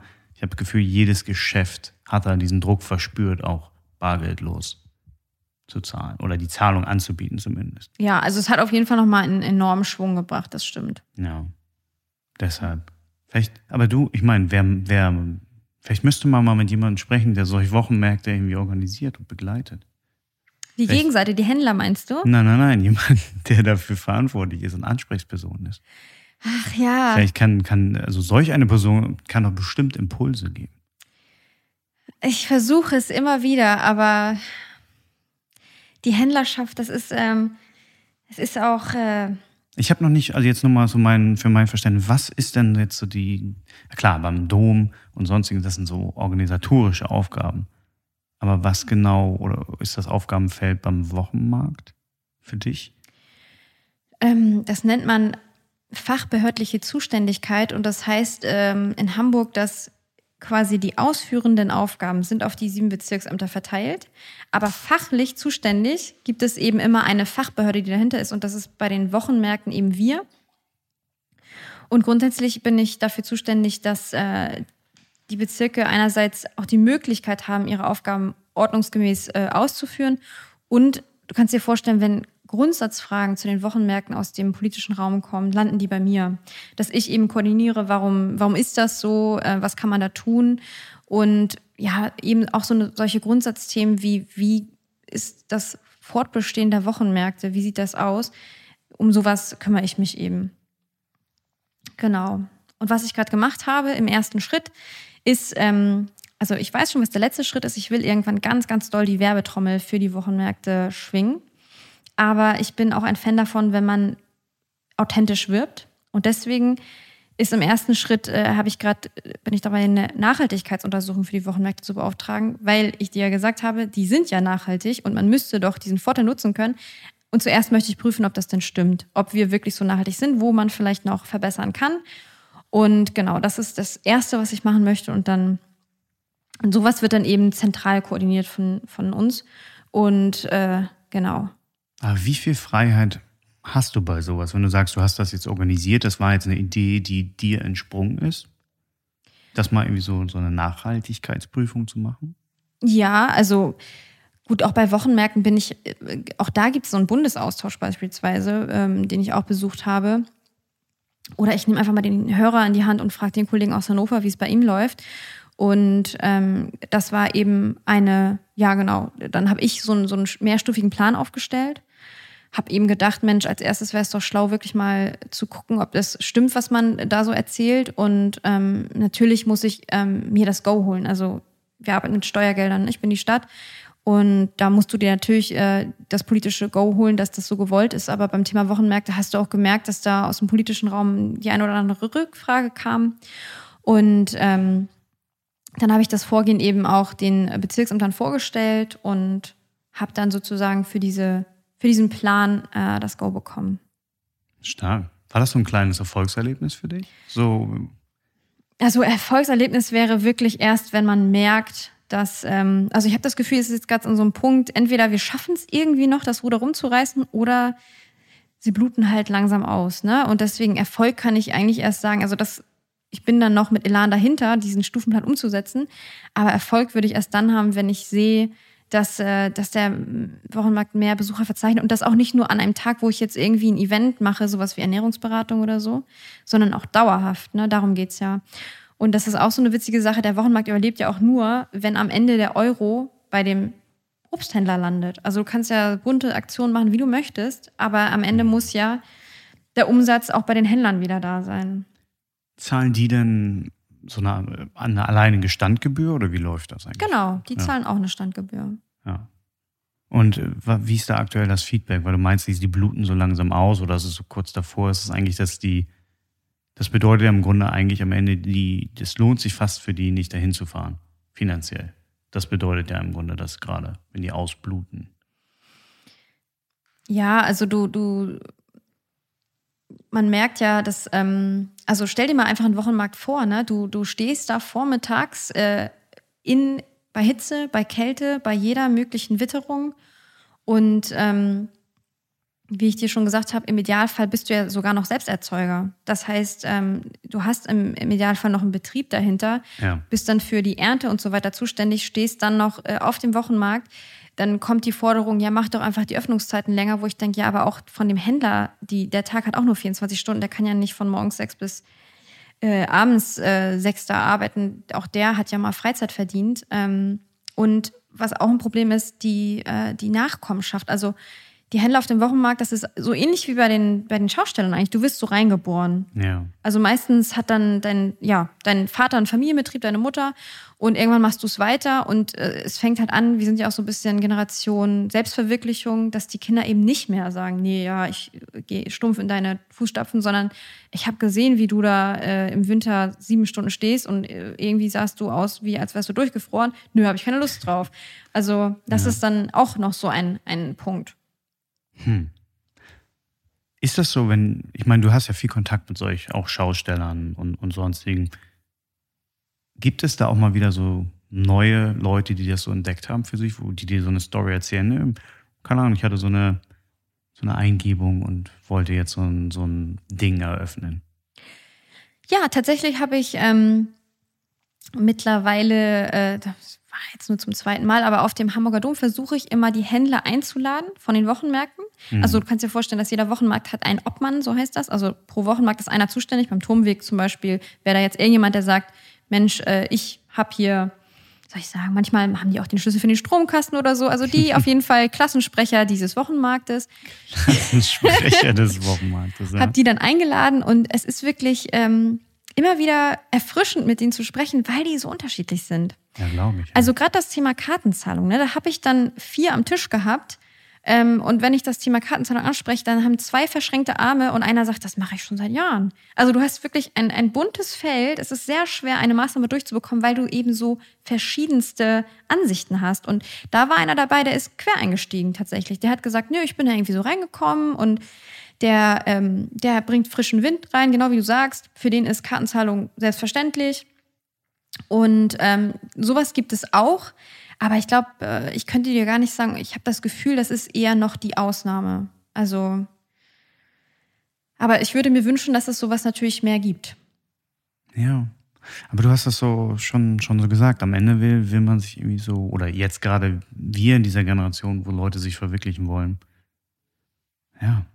Glaubst du, das ist eine gute Entwicklung? Oder ist das schade, dass man irgendwie nicht in diese, zum Teil auch die Tradition vielleicht der Familie, des Familiennamens fortführt? Also, ich, es ist ein bisschen, wenn ich zum Beispiel mit jungen Menschen arbeite, also angenommen Azubis oder Praktikanten bei mir, dann merke ich schon, dass die gefühlt viel höhere Ansprüche haben. Was muss mein Arbeitgeber mir eigentlich leisten? Also schon diese Frage, ne? Hm. Was muss der mir leisten? Also ähm, was, was äh, junge Leute zum Teil für selbstverständlich nehmen, da bin ich immer so ein bisschen, äh, betrachte das ein bisschen mit Vorsicht, aber natürlich ist dieses stumpfe. Und mit jungen Leuten meinen wir jetzt an. Ich, ich fühle mich auch noch jung. Ich fühle mich auch noch jung. Aber, aber wie soll ich sagen? Ja, trotzdem, diese Berufseinsteiger, die haben, glaube ja. ich, einfach so ganz andere Erwartungshaltung an den Arbeitgeber. Ich habe letztens erst mit einer Freundin gesprochen, die ist in so einem Start-up-Unternehmen und da hat der Arbeitgeber eine ganze Finca auf Mallorca gemietet, um die Leute zum Arbeiten dahin zu, einzuladen. Also du konntest dann dahin fliegen, musstest ja. dann von dort arbeiten, aber wie geil ist das bitte? Also ich war super neidisch. Das ist schon stark. Ja. Hast mal, hast mal bei der Stadt Hamburg angefragt? Ja, nee, nee. Also bei uns ist ja sogar Weihnachtsfeier, muss man selber zahlen. Aber das finde ich auch ganz okay, weil ich weiß ja schon, die Bildzeitung, wenn die fragt, wie viele Ausgaben gab es in 2021 für Weihnachtsfeiern der Stadt und dann steht da irgendwie eine Zahl, weiß ich nicht, eine Million. Ich meine, wie viele Angestellte bei der Stadt gibt es? Aber es wäre sehr schnell deutlich. Es wäre wahrscheinlich fast egal, was für eine Zahl da steht, es ist zu viel. Ja, man, ja, man kann genau. nur verlieren wahrscheinlich. Ganz genau. Hast du mit der Bildzeitung zu tun? Ist das so mit Hamburger Dom oder, oder was ist, wenn jetzt irgendwie, machst du da auch Presse? Also ich selber nicht. Ähm, wir haben für den Hamburger Dom eine eigene ähm, Dome Promotion, also eine eigene Marketingfirma sozusagen, die für uns dann auch die Inhalte der Pressetexte, Vorabpresse und ähm, Abschlussbericht macht. Und für, vor jedem Dom haben wir auch eine Pressekonferenz. Wir versuchen wirklich zu jedem Dom, ne, das ist ja auch so eine Sache, alle sagen immer, Dom ist immer und sieht immer gleich aus, aber nein, wir geben uns echt Mühe, dass da immer mal wieder was Neues ist. Aber es ist natürlich schwierig, weil so Fahrgeschäfte, ähm, es gibt ja nicht jedes Jahr ein neues Fahrgeschäft, ne? Also, ähm, aber wir versuchen schon, dass man dann eine Neuheit mal irgendwann nach Hamburg bekommt und äh, dass wir dann Genau, also warum kommen die Leute? Die Leute kommen ja auch nicht wegen einer neuen Zuckerbude, muss man mal ehrlich sagen. Die kommen dann wegen einem neuen Fahrgeschäft. Das ist dann das, was äh, Anziehungskraft hat. Und da versuchen wir schon immer was Neues zu bieten. Was ist denn das Coolste, Neueste, was so die letzten Jahre auf den Markt kam? Oh, yeah. Was der Hamburger Dom hat. Das ist ja auch so schwierig, ne? Das ist ja auch wieder mit diesen 250 Kindern, die man alle gleich lieb hat, aber ähm, was mir noch so in Erinnerung geblieben ist, was ein sehr beeindruckendes Geschäft war, war Dr. Archibald. Das ist ein Geschäft, ähm, alleine die Front könnte mhm. auch eine Bühne auf dem Tomorrowland Festival sein. Also eine riesengroße Front, eine, ich weiß nicht, wie hoch die ist, eine Eule mit zwei magischen Augen, die sich drehen, die du schon wirklich vom anderen Ende aus immer sehen kannst. Okay. Und der hat halt ein Fahrgeschäft mit Virtual Reality. Also ich sag mal, das Geschäft, vielleicht darf ich es einfach mal so nennen, weil es einfach auch so die neueste Technik mit verwurstelt hat. Und das ist zum Beispiel auch eine Sache, die beim Dom ganz toll ist, dass die auch immer versuchen, was es Neues gibt, wird da gezeigt. Ne? Also du siehst immer den Zahn der Zeit. Als es die ersten Glühlampen waren, wo waren sie? Auf dem Dom. Und jetzt eben Virtual Reality auf dem Dom. Also ja, waren wirklich die ersten Glühlampen auf dem Dom oder was, was, was war das für eine Referenz jetzt? Ja, das war einfach so dieses, den Stand der Technik ja. findest du dort wieder. Okay. Genau. Das ist der Hamburger Dom, ist Technikvorreiter. Nicht nur wir, also Volksfeste insgesamt, glaube ich. Nee, das stimmt. Aber äh, warst du da drin, im Dr. Archibald? Ja, also ich muss ja selbst sagen, ich bin gar kein Adrenalin-Junkie. Also, hm. ich weiß nicht, ich werde ängstlicher und bin auch früher nur mal beim Heidepark irgendwelche diese Freefall Tower bin ich auch nur gefahren, um sagen zu können, ich war da drin. Ne? Also währenddessen habe ich Todesangst, ohne Witz. Und deswegen bin ich auch nicht so. Die wilde Maus ist das, das krasseste, was ich fahren würde. Aber Archibald habe ich mich getraut. Und du weißt wirklich nicht mehr, wo oben und unten ist. Ne? Also du hast da diese Brille auf und bist in einer anderen Welt. Und da ist ja auch ähm, der Einstieg des Geschäfts sehr mit Liebe zum Detail. Also das hat mir wirklich sehr gut gefallen. Du gehst da durch und ähm, bist in einer anderen Welt, dann erzählt dir noch, bist du in so einem Raum, wo dir jemand was erzählt. Also auch die Geschichte von vorne bis hinten. Fand ich wirklich gut. Habe ich nicht gesehen. War das beim Frühling dabei? Oder beim Sommer jetzt? Nein, in diesem, also wir können ja erst seit einem Jahr wieder stattfinden und seitdem war Archibald noch nicht wieder da. Ich glaube, der ist in irgendeinem Freizeitpark eingemietet für eine gewisse Zeit. Das ist natürlich wahrscheinlich für solch ein Geschäft auch ein großes Kompliment. Oder? Weil es ja irgendwie so eine sichere Einnahmequelle ist. Spricht ja auch für die Qualität vielleicht. Ich kann dir gar nicht sagen, wie die, wie, wie, wie die das so Was, sehen. Ich verstehe den Namen gar nicht. Warum? Dr. Archibald. Findest du nicht, dass das total beeindruckend Es klingt total Doktor beeindruckend. hast du erstmal Vertrauen, wie so. Meister. Das stimmt, das stimmt. Und Archibald, ich finde, das klingt auch so ein bisschen wie jemand, der mit äh, Archibald, der mit Medikamenten und Flüssigkeiten hantiert. So würde ich mir einen Archibald vorstellen. So ein Archibald. Ja. Eigentlich, ja. So mit grauen, langen Haaren. Ja. Ja, genau. Irgendwie ein bisschen älter, hat was drauf. In seiner Pause zupft er Harfe oder sowas. Da. Okay, was, was, was passiert in Dr. Archibald? Man fährt da so durch? Ist eine Achterbahn quasi in Virtual Reality oder? Hat jetzt keine Überschläge, aber genau, du fährst durch so eine Fantasiewelt. Äh, also was genau da für eine Welt war das? Gibst du, du hattest die Augen zu. Ja, genau. Ich hatte so doll Angst. Ich habe äh, einfach die Augen zu. Das mache ich, sowas mache ich in Geisterbahn. Ja? Ja. Da, da zahle ich 5 Euro und schreie dann nur und halte mir die Augen zu. Aber ich habe Spaß. Ich muss ja sagen, ich bin ja voll der Adrenalin-Junkie. Ja? Also ja, ich feiere das total. Und ähm, generell, so Geisterbahn oder so, das schockte mich nicht bisher so. Aber ich war einmal im Heidepark zu Halloween. Ja. Und die haben so Live-Zombie-Shows oder sowas. Ja. Da laufen dann irgendwie Schausteller auch rum. Du kannst durch so eine, durch so eine Szene, so ein riesen Gelände, was die dann abgesperrt haben. Das war stark. Das glaube ich dir. Das haben die schon gut gemacht. Also das, das Beste in die Richtung, was ich mal gemacht habe, war, glaube ich, in den Universal Studios in Kalifornien. Und da war ein Geschäft, ich weiß nicht mehr, welches das war. Das war aber hammergeil gemacht, weil du bist reingegangen und es war dunkel. Das heißt, was machst du? Du, du suchst eine Wand, an der du dich entlanghangeln kannst. Hat, haben wir dann alle gemacht. Und dann ging das Licht an und du hast festgestellt, dass es eine Glaswand an war, an die du dich gelehnt hast. Und hinter der Glaswand stand dann irgend so ein Freak und mit Nein. Blitzlicht steht er dann mit dem Messer hinter dir quasi. Das erinnere ich noch. Ähm, viel mehr auch nicht, aber das war wirklich Hammer. Das war wirklich sehr gut. Ja, kann ich nur Da empfehlen. kann ich sogar eine Anekdote erzählen. Ich war mal mit Charlie in so einem ähm, Escape Room. uh, Aber so ein Gruselding. ich war mal in einem, da war Saw nachgestellt. War das der? Nee, das war Cabin in the Woods. Das ist ja dieser Film. Oh Gott, ich glaube, den habe ich letztens erst gesehen. Ich glaube, der war ganz schlecht. Ich fand den Film auch nicht so gut. Ist es da, wo es auf einmal Wissenschaftler gibt, so im Hintergrund? Ist es der? Äh, ich glaube ja, aber auf jeden Fall, die sind in so einer, ja, so wo so Monster Ja, in so einem genau. Labor und so, glaube ich. Ja, Jetzt haben wir den Film wahrscheinlich völlig zu Gnade vor. Nee, aber ähm, auf jeden Fall äh, haben die da auch dieses Set nachgebaut. Äh, super cool gemacht. Unfassbar gut. Habe ich zum Geburtstag bekommen von denen. So, als Gruppe. Ich glaube, Charlie war, wusste nicht genau, was sie sich so einlässt. Und es gab einen Moment, da habe ich mich so erschreckt.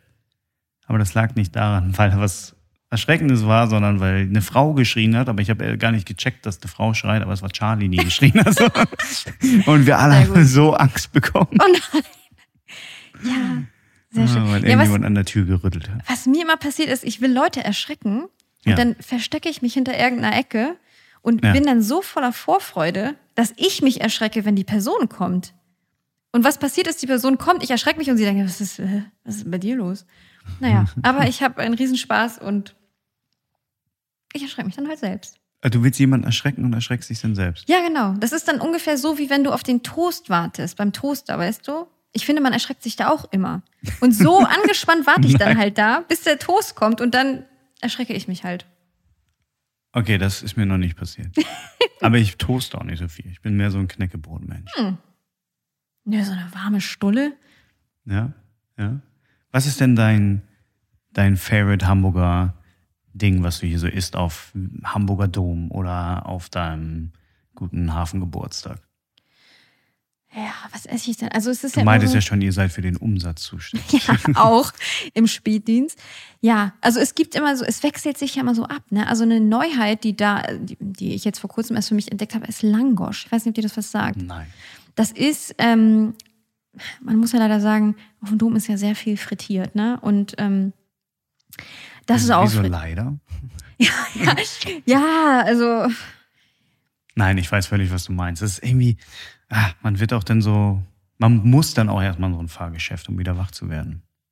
Ja, beziehungsweise ich, also wenn ich Domdienst hab, dann ist meine Schrittzähler-App gar nicht mal so schlecht. Ne? Also wenn man da schon zwei Runden pro, pro Dienst ungefähr geht, dann ähm, ist Aber was machst du denn? Du gehst da rum und checkst mal, wie hier die Pommesbude schmeckt? Oder also was musst du, was ist der, den Standard, den du da einhalten musst? Also es gibt pro Dom auch fast immer eine, wir haben ja ellenlange Richtlinien, musst du dir vorstellen. Ne? Also wenn du, du bist Schausteller, du kriegst die Zusage, dann kriegst du erstmal sehr viel Papier, was du alles einhalten musst.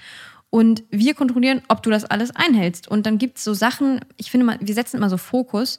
Zum Beispiel, äh, wir sind sehr stolz darauf, sagen zu können, bei uns sieht es einigermaßen sauber aus. Also das habe ich schon mal von anderen Volksfesten gehört. Mensch, bei euch sieht es so ordentlich aus. Und darauf achten wir. Zum Beispiel ist da ganz ähm, schlicht festgelegt, dass jedes Geschäft muss eine Mülltonne haben. Hm. Und das kontrolliere ich dann. Und wenn sie voll ist, sage ich Bescheid, achte mal drauf, hier ist voll. Oder zum Kennen die dich? Witzigerweise habe ich ein Gesicht, das man sehr schnell vergisst, irgendwie. ja, also ähm, das ist für mich ein Vorteil bei diesen, bei, bei den Schaustellern. Also ich glaube, ich könnte an ziemlich jedes Geschäft, also ein paar gibt's, die erkennen mich mittlerweile, aber ich könnte an jedes Geschäft und werde behandelt wie ein ganz normaler Gast. Und das ist ja genau das, was ich möchte, dass eben nicht ich eine Sonderlocke bekomme, sondern ich weiß, Mensch, äh, der Stand bei Stand 7b war aber sehr unhöflich. Und dann weiß ich das halt, dass der unhöflich ist. Hm. Hast du denn so einen coolen Ausweis, den du dir dann, wenn du jetzt dir jetzt sagst, hey, äh, übrigens hier eure Mülltonne ist voll, er sagt so, ja, Ja. ja, ja. was? Das habe ich. Ich habe so einen Dienstausweis. Ähm, was ich nämlich auch machen muss, Fahrräder sind verboten und Hunde sind verboten auf dem Dom. Und Echt? manchmal, ja. Aber macht Sinn, ich habe noch nie einen da gesehen. Ja, manchmal gibt es eben noch welche, aber ich meine, erstmal, ich glaube Hat das auch, einen Sicherheitsaspekt oder ist es einfach so ein, na, der Hintergrund ist einerseits, ähm, dass du einfach, wenn du wirklich so einen richtig vollen Dom hast, ne, und die Menschen laufen schon quasi, also können fast nicht mehr umfallen, so sage ich mal, so salopp, dann was soll da ein Hund? Also wenn der Hund in Panik gerät und dann auf einmal irgendwie zuschnappt, was soll das? Außerdem glaube ich auch ehrlich gesagt, dass es schönere Orte für einen Hund gibt als ein Hamburger Dom, wo es super laut ist, super voll und deren Hinterlassenschaften. Das sind also quasi verschiedenste Faktoren, warum es einfach keinen Sinn macht, Hunde mit zum Dom zu nehmen. Geht zum Elbstrand oder so. auch eine schöne Sache. Ja. Organisierst du aber nicht. Nee, der ist einfach da. Der ist einfach da. Obwohl ich muss sagen, also die Hamburger feiern ihn ja total. Aber ich finde, der hat auch immer so ein bisschen, im Gegensatz jetzt zum Hamburger Dom, der hat so ein bisschen dreckiges Feeling immer. Ja, findest du? Ja, irgendwie ja, ich weiß auch nicht. Ja, also ich bin auch letztens wieder die, wie heißt denn das? Also gar, ich weiß gar nicht, es fliegt vielleicht auch der Sand, ist irgendwie so ein bisschen, ist jetzt hier nicht irgendwie karibischer weißer Sand. Ja, ich weiß, was du meinst. Ich bin letztens auch wieder die Himmelstreppe runtergelaufen und dachte, irgendwas hatte ich unter meinem Fuß und dachte, bitte lass es keine alte Wurst sein. Und dachte auch, Mensch, jetzt ist so, Sommer geht langsam vorbei. Gibt es da eigentlich jemanden, der das alles so durchsiebt, dachte ich mir. Wäre ja eigentlich mal angebracht. Ne? Aber ich glaube, das ist einfach, äh, äh, es gibt so viele Menschen, die da grillen. Und was machen sie mit der Kohle? Also ich glaube, das ist einfach, was da alles sich dann irgendwann in diesem Sand vermischt. Aber dann denke ich wieder, meine Güte. Also man kann davon nicht sterben. Ja, denkt man. Aber ich finde, man merkt den Unterschied einfach, wenn man einfach deutlich weiter Richtung Westen geht. Was da der, das wird ja gleich, sag ich mal, der Ursprungssand ist ähnlich, aber der sieht noch mal ein bisschen anders aus. Das stimmt, aber ich finde, ich bin ein sehr dankbarer Mensch. Und letztens zum Beispiel Ich wollte nicht. wollte ich nach Feierabend noch die Sonne genießen. Und Ja. die Freibäder ist mir aufgefallen, fast alle haben um 18 Uhr geschlossen. Wie willst du denn das als arbeitender Mensch dann noch schaffen? Und dann dachte ich, wie geil ist das in Hamburg? Ich habe einen Ort, wo ich eine Abkühlung bekomme, umsonst, wo auch noch fast bis, glaube ich, zum Sonnenuntergang hast, findest du ein Fleckchen Sonne dort. Also ich finde das. Gehst du da schwimmen? Ähm, ich bin allgemein nicht so eine Wasserratte. Also wenn ich am Strand bin, dann bin ich so Typ Ich renne einmal rein, Abkühlung und sofort wieder raus. Und beim Elbstrand kommt natürlich, wie du auch schon sagst, der Faktor Braunwasser. Will ich das wirklich an meiner Haut haben? Ich ja, die Sache ist, ich finde ja, man muss ja die, die Elbe darf man nicht unterschätzen. So auch mit der Meinst du, Strömung ja. und, und dem Ganzen. Also ich habe extrem großen Respekt davor. Ja? Ja, also du hast ja zum Teil, ich weiß nicht, wie es hier oben ist, aber weiß nicht, drei, vier Knoten oder so Strömung. Also das schwimmt man nicht. ja Also bei weitem nicht. Da ist man. letztens habe ich so einen Typen ge gesehen, der hat, ist er wirklich gekrault. Mhm. Sehr viel Respekt vor. Und ich wurde auch als Kind tatsächlich mal, bin ich in der Elbe geschwommen als Kind und dann kam die Polizei. Also es ist nicht so ohne. Nein, nein, das ist, das ist ein Riesending, ja. Ja, Ich meine, hier sind, äh, ich weiß ja nicht, wie viele Leute da immer so abhanden kommen, aber eine Menge. das stimmt. Aus, es sind meist wahrscheinlich aber eher so auch vom Kiez Betrunkene, die ins Wasser fallen oder so. Aber es wird ja andauernd was wieder äh, angespült, sagen wir mal. Ja, das stimmt. Ja, viele, ja, das Problem war, glaube ich, eine Zeit lang von Menschen, die nicht schwimmen konnten einfach. Und genau, dann war ja dieser bekannte Fall von diesem schottischen Junggesellenabschied, ne, wo der Bräutigam sogar, ich, sogar verloren gegangen ist, falls du dich erinnerst. Nee. Vor zwei, ein, zwei Jahren wurde der überall gesucht, weil der eben verloren gegangen ist. Ja, wenn man mal so überlegt, genau, du bist auf dem Kiez betrunken und dann, aber weißt du, ich finde, in Deutschland ist so viel schon überall ist ein Zaun. Also man versucht ja immer mehr den Leuten keine Eigenverantwortung mehr zu geben. Klar, da ist dann Wasser, aber Obwohl ich wäre jetzt bei diesem Bräutigam sehr suspekt. Also vielleicht sind da auch andere Motive, dass, na, er, dass er irgendwie weg wollte.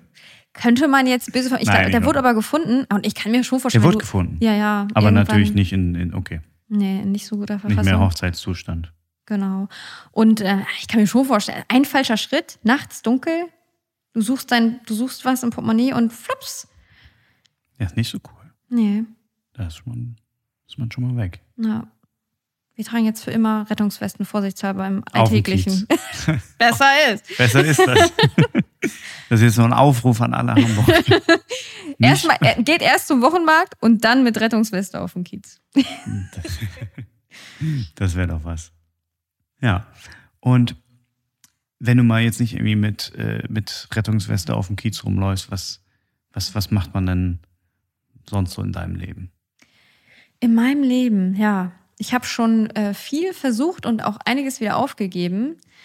Ähm, momentan habe ich kein dauerhaftes Hobby mehr, muss ich sagen. Ich versuche eher so ein paar Gewohnheiten in mein Leben zu int- integrieren. Also ich habe tatsächlich, ich bin auch einer von diesen Menschen, der sich, wie sagt man denn, gute Vorsätze aufschreibt. Da steht zum Beispiel wieder mal mehr Klavier üben. Es ist mein Wunsch, dass ich das eines Tages kann, weil ich mich sehe, wie ich an Weihnachten spiele und meine Familie und Freunde singen einfach alle mit. Finde ich super. Ist, ist ein fantastisch schönes Bild. Ist, Und wie ne? ist das Bild aktuell? Ja, nee. Die halten sich die Ohren zu? Nein. Ich habe mal einmal zu meinem Geburtstag Happy Birthday gespielt und da war dieselbe Reaktion, wie als ich damals erzählt habe, ich bin bei Hausverwaltung. Die Leute fangen an zu träumen, der Blick wandert durch die Gegend und da dachte ich, ne, da musst du noch was machen. Aber wie es eben so ist, ähm, nach einem schweren Arbeitstag, irgendwie ist es ja doch auch wieder anstrengend für den Kopf, ne? Und dass du da die Motivation findest, dann eben irgendwie nicht, ähm, ja, Aber hast da du wieder. ein Klavier? Ich habe ein? E-Piano zu Hause, ja. Ja, also dann hast du ja schon mal, schon mal den ersten Schritt. Das stimmt. Weil manchmal gibt es ja auch so Sachen, man möchte mal das machen und hat, hat vielleicht nicht mal sowas zur Verfügung. Das ist richtig. Aber Nee, das, das heißt, du hattest schon mal Unterricht und Das du hast stimmt. schon mal gespielt. ja. Sonst würdest du ja jetzt nicht auf den Gedanken kommen. Ja, ja, aber ich muss wieder fleißig üben. Und ansonsten bin ich gerade in so einer Phase, dass ich Fitness mache, also einfach nur ganz normal Fitnessstudio. Aber das schaffe ich momentan und ich bin ähm, gerade in der Phase, dass ich es vor der Arbeit mache. Habe ich auch neu versucht, läuft ganz gut. Mal gucken, wie es ist, wenn es jetzt wieder dunkler wird. Wann darf man denn bei der Stadt anfangen? Ach, das ist Uhr? wirklich toll, super flexibel. Also wir Ja. haben ganz, ganz flexible Arbeitszeiten. Ich glaube, du musst mittlerweile auch wirklich nur noch ein, einhalten, dass du deine Stunden schaffst. Und ähm, das ist auch super entspannt. Also manchmal, wenn ich dann wirklich beim Sport vor der Arbeit bin, bin ich um 10 im Büro und es ist noch in Ordnung. Das ist chillig. Außer ich hätte Termine, ne? Letztens habe ich gedacht, ich hätte um 10 eine Fortbildung, habe geduscht in fünf Minuten, bin in fünf Minuten hingerast und dann war es um elf. Hattest du noch Zeit, dich vorzubereiten? Ganz genau. Auf alle Fälle. Aber stark. War Kochen auch ein Vorsatz? Oder Nee, woher Kochen- kam die, dieses 30-Euro-Experiment? das war einfach mal, äh, habe ich gesehen und habe hab Lust, mal wieder was Gesundes zu essen. War auch gut, würde ich wieder machen. Kann ich dir empfehlen, kann ich dir schicken, wenn du willst. Das Rezept war echt gut. Mhm. Ähm, Klang, aber du hast es sehr angeprägt. Hat es denn am Ende geschmeckt? Ja, Ja, ja. immerhin. Einziger äh, Fehler, zu wenig Soße. Also es, Ja. es war eine Kokosnusssoße mit einfach ein bisschen Asiagewürz und warum ich da, ja, stimmt, ich hatte keinen Dosenöffner und ich hatte eine Kokosmilch, die war so zu öffnen und die andere nicht. Deswegen hatte ich zu wenig Soße. Da hast du nicht irgendwie den, den Schraubenzieher oder den Akkubohrer oder so ausgepackt. Nee, da bin ich nicht drauf gekommen. Ne? Gab es da nicht mal von Bibi Blocksberg irgendwie so eine Folge, wo die Mutter nicht, nicht zu Hause war und dann hat der Papa, der musste, Erzähl. ja, ich glaube, ich hieß es. Mit, mit einer Bohrmaschine? Ich glaube, da war mal Ich sowas. hätte eher bei den Nachbarn geklingelt. Aber habe ich dann nicht gemacht. Habe ich dann so hingenommen, das Hm, okay. Schicksal. Ja, stimmt. Mit Nachbarn klingeln wäre wär schlauer gewesen. Nein, lieber selber schaffen und nicht ja, interagieren. Nee, nee, nee, aber das ist auch so ein, so manchmal so ein Ding, ne? Irgendwie, wenn man, wenn man, habe ich schon häufiger erlebt, eigentlich auch bei meinen Eltern gesehen, ne? Wenn, wenn man irgendwie unterwegs ist und dann findet man irgendwas nicht. Meine Mutter, ja, dann frag doch einfach hier. Nein, nein, wir, wir, wir gehen hier rum und gucken mal, wir finden das schon. Das so dieses, nee, nee, wir wollen das selber schaffen. Das stimmt. Ich glaube, ich hätte auch nur den Gedanken, bei meinen Nachbarn zu fragen, weil wir mit dem befreundet sind. Ich bin auch Ja, okay. normalerweise so ein Mensch, nee, nee, irgendwie, weiß nicht, kennst du deine Nachbarn? Ja, Ja? in meinem Stock tatsächlich sehr gut. Oh. Bis, bis ja, also man muss sagen, es sind vier, vier Leute an, auf einem, ja, auf dem Stockwerk. Äh, insgesamt sind es sechs, also dementsprechend viele, viele Leute. Ähm, die kenne ich nicht alle, vom Sehen kenne ich sie alle. Ähm, aber ich habe dann, es gibt ja immer diese Paketsucherei. Mm. Also, weil irgendjemand ist immer zu Hause und irgendwie sind immer wieder die gleichen immer zu Hause. Deswegen weiß man meist eigentlich, wo man die dann abholt, weil die Namen kennt man. Dann weiß man auch, welche Tür das ist. Ähm, und dann geht man nicht runter und klingelt, sondern man klingelt halt direkt bei denen. Und dann hatte ich einmal so einen, so einen Namen, den konnte ich so gar nicht zuordnen. Bin dann irgendwie rumgelaufen, runtergelaufen, hab bei allen Türen geklingelt, wo ich nicht wusste, wer da wohnt. Nee. Keiner wusste es. Frage ich nämlich, wo du meinst, mein, mein, mein ein direkter Nachbar, mit dem mache ich auch viel, den kenne ich auch gut und die anderen kenne ich auch gut, habe ich ihn auch gefragt. Und er ist in, in dieser WEG, in dem Haus. Das kennst du ja wahrscheinlich von deiner Ver Verwaltung auch. Okay. von, von der Wohnungseigentümergesellschaft. Wenn jetzt so ein Haus halt mehrere Eigentümer hat, dann müssen die eine WEG formen. Auf jeden Fall ist der da auch involviert und dü, dü, dü. eigentlich kennt er dadurch Alle. die, ganzen, ja, die ganzen Leute, die da so sind, weil das hauptsächlich Eigentümer sind, die da, die da wohnen. Ja, auch so, nee, kenn ich nicht. Und dann bin ich dann irgendwann runtergegangen und hab dann halt an der Haustür geklingelt. Ah, da stand Name dann aber. Ja, und dann, ja, das ist, wir haben das so ein Ding, das ist auch so mit Kamera und sowas. Und dann hat er halt das gesehen und hat gesagt, ja, äh, komm hoch. Also der hat mich äh, erkannt. Und ich dachte so, ah, scheiße, welcher Stock? Und dann habe ich gesagt, habe ich so gefragt, äh, welcher Stock denn? Ja, den vierten. Ich wohne im vierten. es ist, Und du hast bei dem vorher nicht geklingelt? nee, ich habe überall geschaut, aber nicht in meinem Stockwerk. Also wie gesagt, es gibt vier Leute. Und der eine, der hinten überfällt. Ja, es gibt einen, mit, es gibt einen, den ich nicht kenne auf meinem Stock und das, das, ich wusste nicht mal den Namen. Und das Problem ist, ich habe sogar schon mal Pakete bei ihm abgeholt und ich grüße den auch immer und eigentlich, ich habe richtig so, ich dachte so, ah, das ist richtig peinlich gewesen. Weißt du, weil man sich eigentlich so, wenn man jetzt schon ein paar Jahre da ist, man sollte sich kennen. Und er hat mich auch erkannt und er kennt meinen Nachnamen und so. Aber ich finde es was anderes, wenn du Leute erkennst und ob du deren Namen weißt. Das sind für mich immer noch so zwei verschiedene Sachen. Und was bei uns im Haus ganz komisch ist, auf den, also auf den Haus- oder Wohnungstüren, den Klingeln, steht kein Name mehr bei uns. Nee, bei uns, ja, bei uns ist es so 50-50. Also ich habe zum Beispiel auch keinen. Witzig. Also wenn ich bei dir vor der Tür stehe, wüsste ich nicht, dass, da wüsste ich jetzt nicht, dass ich richtig bin, weil da ist kein Name. Doch, jetzt gibt's ein Geheimnis, eine rote Fußmatte. Ah, so arbeitest du. Ja. Da, wo das rote Licht ist. Da, so, genau. Das ist das Geheimnis. Nee, aber tatsächlich gibt's, gibt's das nicht. Finde ich nicht. auch ganz komisch. Also, ja, eigentlich, ja. Weil ich hatte oft das Problem und ich kenne halt meine Nachbarn nicht so gut und ich muss jedes Mal runter und klingeln ganz stumpf. Hm. Ja. Aber meistens ist es Erdgeschoss, ne? Oder? Das sind immer die, die Paketgebeutelten, würde nee, ich jetzt mal bei sagen. uns Nicht? nicht, nee. Gibt es einen Aufzug bei euch? Ja. Ja, okay, das erklärt's. Aber es ist irgendwie, ich weiß gar nicht nach welcher Konzeption oder wie er das genau macht, aber ich glaube, der klingelt einfach irgendwie mal. Ist immer mal wieder woanders. Oder? Und häufig bin ich es sogar. Ja? Wenn ich dann mal, ja, eine Zeit lang war ich dann irgendwie auch viel zu Hause und dann hatte ich so gefühlt Tausende von Paketen. Da habe ich das Gefühl, ich bin Paketshop für alle. Aber ist doch nett. Ich, ich finde das gut. So habe ich aber auch die ganzen Gesichter kennengelernt, weil die sind ja alle wieder zu mir hochgekommen Ja, siehst du und haben mal. dann geklingelt und ja, hier, ja, hier. Ich benutze ja Paketshops ganz viel, wenn es geht. Finde ich eine geile Erfindung. Das macht DRL manchmal für mich äh, selbst. Mhm. Entscheidet das, und zwar jetzt nicht irgendwie den direktesten bei mir, das wäre ja zu langweilig, sondern gut. manchmal entscheidet der, den zu nehmen, der irgendwie nicht so convenient ist. Ja, gut, das, ja. Und auch, auch am schon. besten den, wo alle hingehen, wo es immer voll ist, wo man eine halbe Stunde ansteht. um Und der die. Öffnungszeiten von einer halben Stunde am Tag hat. Äh, Genau den. Also das ist so deren, ist, ich weiß nicht, dass die wollen einfach, dass ich mich ein bisschen bewege oder so. Ich, das ist so ein DRL-Konzept. Vielleicht arbeiten die ja mit der Stadt zusammen und sagen dann, ja, hier komm, da fehlen noch 3000 Schritte, bei dem mach mal dahin, dann, dann lübt das. Wahrscheinlich, ja. ja. nee, das ist. Ah.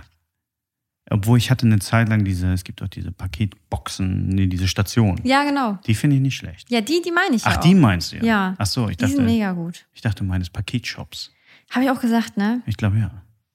Ich weiß finde nicht. beides gut. Das eine mit Das Menschen, werden, das, das andere werden, das ohne. werden wir irgendwann erfahren, wenn wir uns das anhören. Ich glaube, du hast recht. Ich glaube, äh, ich habe Paketshops gesagt. Ha, Ha, recht Ha. gehabt. ja. Wie sind wir jetzt auf Pakete gekommen? Nachbarn, ob man seine Nachbarn. Kennt. Ja, Hast du denn Vorsätze für 2022 gehabt? nee, Gar keinen. nee. Ich weiß das gar nicht. Ich nehme mir eigentlich nie so richtig was vor.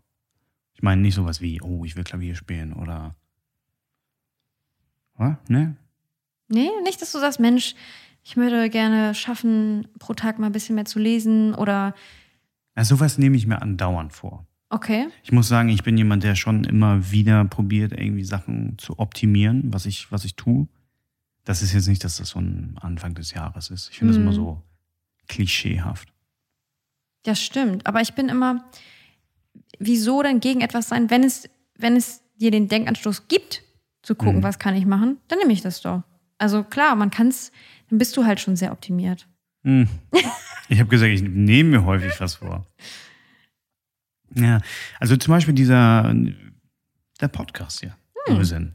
Da hatte ich mir, ich hatte mal so eine Idee, dass ich gerne eine Folge die Woche machen wollen würde. Und wie läuft's? Mhm. ich meine, wie viele Wochen hatten ein Jahr? Ich glaube, die erste Folge. 52. Ich glaube, die erste Folge ist äh, zu, noch kurz vor Corona entstanden. Ja gut, aber das war auch ein gemeiner Faktor, oder? Ja. Der hat ja so ziemlich jedem, bis auf Wochenmärkten, ähm, das Genick gebrochen. Das stimmt. Weil es ist so, ich finde, was man, auch du meinst ja vorhin, so Virtual Reality und alles, man, man, man kann ja heute auch schon, man könnte das jetzt ja auch irgendwie remote aufnehmen.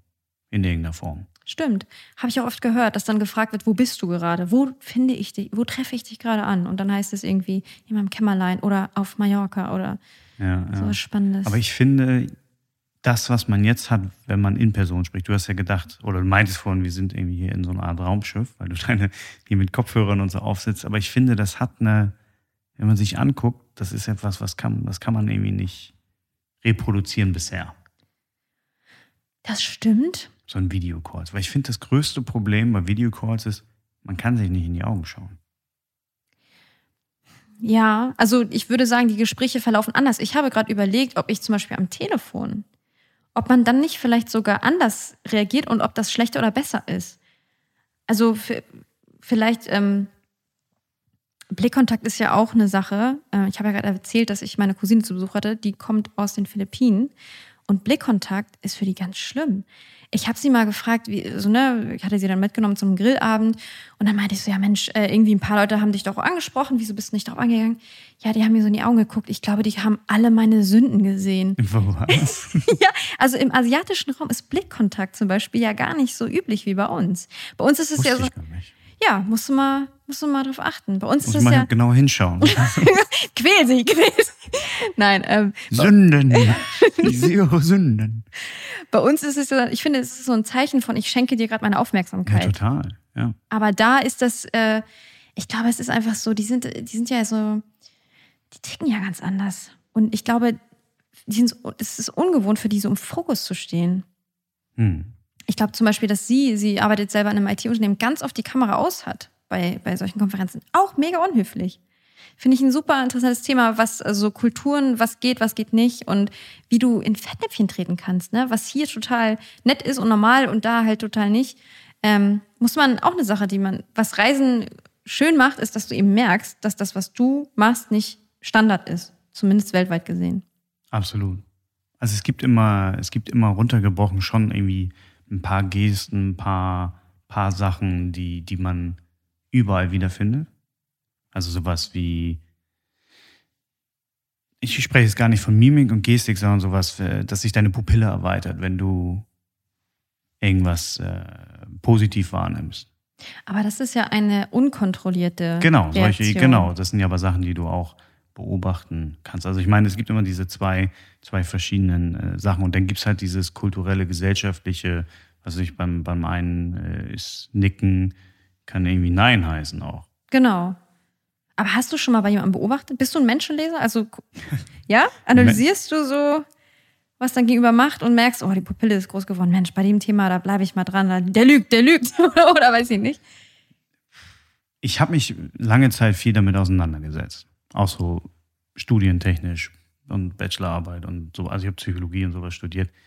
Äh, und so nonverbale Kommunikation finde ich unfassbar spannend. Aber es ist jetzt nicht so, dass ich, also manchmal, wenn ich drüber nachdenke, kann ich drauf achten, aber es ist jetzt nicht, dass das so ein Dauerprozess ist. Ich glaube, das kann auch keiner. Aber ich fand immer so die, es gibt einen, einen, ah, es war so ein Psychologe bei der, ich glaube CIA, Joe Navarro hieß der.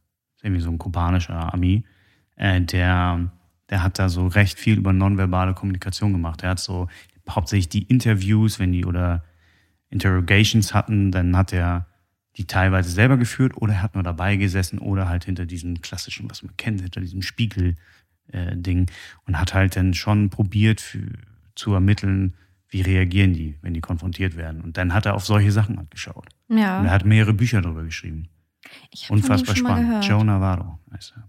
Ich, ich liebe ja solche Themen. Ja, ist Und wa unfassbar spannend. was hältst du denn davon, wenn du dich schon damit beschäftigt hast? Würdest du sagen oder dafür plädieren, dass sowas wie ein Lügendetektor doch hier in Deutschland mehr eingesetzt werden sollte? Naja, ein Lügendetektor, ich meine, die, die, die Technik an und für sich ist, ist ja offensichtlich Quatsch. Also das ist ja auch in, in, in also dieses, dieses klassische Lügendetektor-Ding, was man so kennt. Das ist ja auch in vielen Studien schon bewiesen. Das ist ja fast so ein bisschen, aber es sind ja bei vielen Sachen, ich meine, diese, wie nennt man das in Amerika, dieses TSA, was eingeführt wurde, gerade nach 9-11, wo die einfach viel mehr Kontrollen und sowas haben. Es ist ja noch durch eine Kontrolle, ist ja noch nie was verhindert worden. Was heißt denn TSA? Ah, das ist doch die. Haha, das, ich weiß gar nicht, wofür es steht, aber es ist im Grunde dieses, diese Kontrolle bei, bei Flügen, was, das wurde ja deutlich verschärft in Ja. Amerika. Also sie haben ja verschiedene neue äh, Technik, was sie durchleuchten und sonstige Sachen machen. Aber das ist so manchmal eher so ein psychologischer Faktor, den du einsetzen kannst. Wenn du Leute unter so einen Lügendetektortest setzt, baut das einen gewissen Druck auf. Und so nutzen die das. Also es gibt ja genügend Leute, die, die das auch beeinflussen können oder selbst die Ergebnisse sind nicht reproduzieren. Es gibt so lustige Studien, gab es mal drüber, da haben die das Ding einfach an Pflanzen angeschlossen, aber so blind und haben dann jemanden, der das, es gibt ja, du musst ja da so richtige Zertifikate machen, kannst das lesen, die haben die dann quasi das vorgespielt und aber im Grunde war das an eine Pflanze, äh, eine Pflanze angeschlossen und der hat das halt rausgelesen, als ob es ein Mensch wäre. Und im Grunde, das ist ein bisschen, ist so ein bisschen Hokuspokus. Ja, also das Thema, es ist noch nie durch eine Kontrolle etwas verändert worden, weißt du ja nicht. Ne? Ich finde es ganz witzig bei Veranstaltungssicherheit zum Beispiel. Ne? Also wir machen riesen Aufwand für ähm, den Fall, dass ein LKW in Menschenmengen rast. Aber das ist ja ein Fall, den es mal in der Vergangenheit gibt. Also es ist ganz witzig, wie Ja. Menschen damit umgehen. Du schützt dann quasi für den Fall, der mal eingetreten ist. Du läufst ja so ein bisschen hinterher, ne? Immer, Du, ja. du, du läufst dem hinterher, was mal passiert ist. Aber wir haben ja jetzt nicht angefangen, mehr, ähm, mehr jetzt irgendwie, ähm, keine Ahnung, ob jemand Gift in, in Suppentöpfe packt oder so bei so einem Volksfest oder irgendwie in so ein Bierfass in München da irgendwie eine, eine Substanz mit einmischt. Also, ne, wir, wir laufen ja Sachen hinterher, die mal passiert sind und, und bauen da Sicherheit auf, auf etwas, was einmalig, also gut, es waren ein paar mehr, aber wir konstruieren da sehr viel um einen Fall, der mal passiert ist, aber in echt wird's ja nicht sicherer, wie du schon sagst. Man hat dann diesen, diesen Part irgendwie abgedeckt, um so eine subjektive Sicherheit zu schaffen, aber es gibt ja noch tausend andere Möglichkeiten. Und beim Lügendetektortest, ich wusste, dass es ist ja viel mit Herzfrequenz, aber ich hätte gedacht, dass es eine Kombi ist. Du könntest ja zum Beispiel auch gucken, ob derjenige Schweiß auf den Handflächen. Das ähm, ist auch das Leitfähigkeit, es sind, es sind verschiedene Sachen. Es gibt auch unterschiedliche Lügendetests, aber sowas wie Herzfrequenz, äh, Leitfähigkeit der Haut, weil man, man ein bisschen nervöser wird, schwitzt und das, das, die sind schon multifaktoriell, aber Und in Kombi dann mit solchen Reaktionen wie der Pupille, wo du nichts vortäuschen kannst, vielleicht. Ich hätte auch gedacht, dass das schon mit bedacht wird. Wie ist der, ne, wie reagiert der Mensch? Ja, ja, sowas kann man, aber im Grunde der, der Test an und für sich. Hm. Es gibt da ganz andere, ich weiß nicht, ob du da mal was von, also Elon Musk macht ja alle möglichen Dinge, aber der hat ja so ein Neuralink auch. Ich habe das mal gehört, aber ich weiß nicht, was das bedeutet. Ich stehe dazu. Ja, das, das, das, das haben viele von noch nicht so gehört. Klar, der hat irgendwie seine Tesla-Sachen gebastelt, der hat irgendwie SpaceX, das wissen auch noch einige, dass er auf den Mars fliegen will. Und ähm, aber der hat unter anderem dann auch Neuralink, wo er eigentlich dir so Chips einsetzt will am Ende, so in, in dein nettes Köpflein. Er macht das natürlich mit so einem riesen, riesen Team. Äh, und was äh, im Grunde da auch ist, dass man darüber am Ende auch, also das ist nicht die Hauptsache, Sache, die er da irgendwie machen will, sondern es geht mehr um, sag ich mal, so motorische Krankheiten zum Beispiel Ah, okay. äh, da, da helfen zu können. Weißt du, um, um die Motorik wieder neu anzusteuern, neuronal gesprochen. Mhm. Ich glaube, in Schweine und sowas haben die schon eingebaut. Mhm. Richtig absurd. Die können im Grunde genau äh, die, die einzelnen neuronalen, wie das, wie das Netzwerk so feuert, können die komplett abbilden. Und dann kann, äh, konnten die dem PC beibringen, quasi oder zeigen, wie die Gelenkstellung innerhalb eines Schweines ist, wenn es läuft. Das konnten die komplett simuliert abbilden. Einfach nur anhand des Musters, was die Neuronen feuern. Also, also das, das, das ist echt crazy. Also ich Krams. bin oftmals erstaunt, was möglich ist. Ne? Also ich bin zum Beispiel so ein Mensch, ich fliege auch nicht so gerne und ähm, habe dann einen Tipp bekommen, es gibt ja so gewisse Tabletten gegen Angst. Und ich finde es ganz erstaunlich, du schluckst etwas und Ja. es weiß genau, wo es in deinem Gehirn hin muss, um einen gewissen Reiz dann eben nicht zu senden, dass das funktioniert zum Beispiel. Würdest du dir denn so einen Chip einsetzen? Nein. Niemals? Nein, nee, nee, nicht niemals. Aber die Sache ist ja, was, was man. Also ich habe gerade auch so einen, so einen spannenden Podcast mit Mark Zuckerberg gehört. Und im Grunde, was eigentlich, was so die große Differenz, finde ich, ist von den beiden. Also Elon Musk baut an vielen Sachen, die sind, keine Ahnung, die sind in 40, 50, 60, 70, 100 Jahren, könnten die sehr, rele sehr relevant sein. Langzeitvisionär. So, Ja, absolut, hundertprozentig. Und äh, ich glaube nicht, dass jetzt irgendwie so ein Chip, den er jetzt gerade baut, ich mal einpflanzen wollen würde. Aber ich glaube schon, dass das irgendeine Realität ist in 20 Jahren, Mhm. dass wir das tun. Ja, er ist ja so ein, so ein, wie sagt man denn, so ein Tausendsasser, einer der tausend Projekte. Ich habe auch mal gehört, dass der zum Beispiel jedes Jahr wieder sagt, autonomes Fahren ab 2022 Ja, ja, und jedes Jahr wird es wieder neu verlängert. Ähm, ja, das ist natürlich auch ein bisschen, um, um Finanzierung zu kriegen. Ich meine, der, der hat ja, im Grunde hat er auch Autos äh, verkauft oder verkauft zum Teil die Autos, bevor sie gebaut sind. ja, Und das am, am Ende ist das ein kostenloser Kredit. hast du recht, ja. Aber Ja. ist ja auch wieder ein bisschen Psychologie, ne? Also ich glaube, man musste ja. Er macht das gut, ja. Ist, ja, ist nicht umsonst, äh, ist er nicht der reichste Mann der Welt, also officially. das weiß ich gar nicht. Ja, wird wahrscheinlich der erste Trillionär werden. Ich weiß nicht mal, wie viele Nullen so eine Zahl hat. Aber gut, ich glaube auch Alle. nicht, dass Geld glücklicher macht. Dass viel Geld glücklicher macht, glaube ich nicht. Bin ich der festen Überzeugung. Ja. Gibt es Studien drüber? Die, und was sagen die? Ich meine das mal, dass es irgendwie beim Jahresgehalt von 260.000 US-Dollar. Irgendwie, ich habe die Zahl vielleicht nicht ganz richtig im Kopf, aber bis dahin und dann flacht das ab. Das ist jetzt aber auch quasi so eine hunderttausendfach komplexe Sache runtergebrochen auf einen Graphen. Ja, genau, aber ich bin auch der Meinung, mal gehört zu haben, dass es eine Grenze gibt. Absolut. Irgendwann stagniert das. Es gibt halt die, die Sache, was man, was man hat, wenn, wenn du, oder häufig Leute, die vielleicht finanzielle Nöte haben, denken immer oder sehen halt, dass jegliches Problem, was sie im Leben aktuell haben, ist mit Geld lösbar. Wenn man irgendwas nicht bezahlen kann, mit mehr Geld könnte man es. Problem gelöst. Wenn man irgendwie eine Rechnung hat oder wenn man zum Arzt gehen will, weil man ein Leiden hat, aber es nicht kann, weil man nicht genug Geld hat. Das, oder generell ist es häufig so, dann sind alle Probleme, die man so hat, lösbar mit Geld. Aber irgendwann gibt es diesen Punkt, wo das dann so ein bisschen stagniert. Da sind die Probleme jedenfalls, und meist sind Geldprobleme sehr akut, deswegen sind sie präsent. Ja. So, deswegen, also klar kann man irgendwie Beschwerden haben, aber so dieses Problem, oh, ich muss meine Miete zahlen oder ich muss das zahlen oder ich muss für meine Kinder irgendwie Schule bezahlen oder die Klassenreise kann ich nicht bezahlen. Das ist sehr präsent und deswegen akut. Ja. Ja, es gibt ja auch immer diese Bedürfnispyramide, ne? Quasi, dass du erstmal so, ein, so Grundbedürfnisse hast, klar, diese alltäglichen, dann kommt irgendwann Sicherheit und ich finde, das erklärt auch ganz gut, warum gewisse Menschen für gewisse Sachen auch gar nicht die Augen haben. Weil wenn du noch nicht ja. mal weißt, wie du morgen essen sollst oder wie du äh, deine Kinder zur Schule schickst, dann interessiert dich relativ wenig, dass es in deinem Viertel ziemlich schmutzig ist.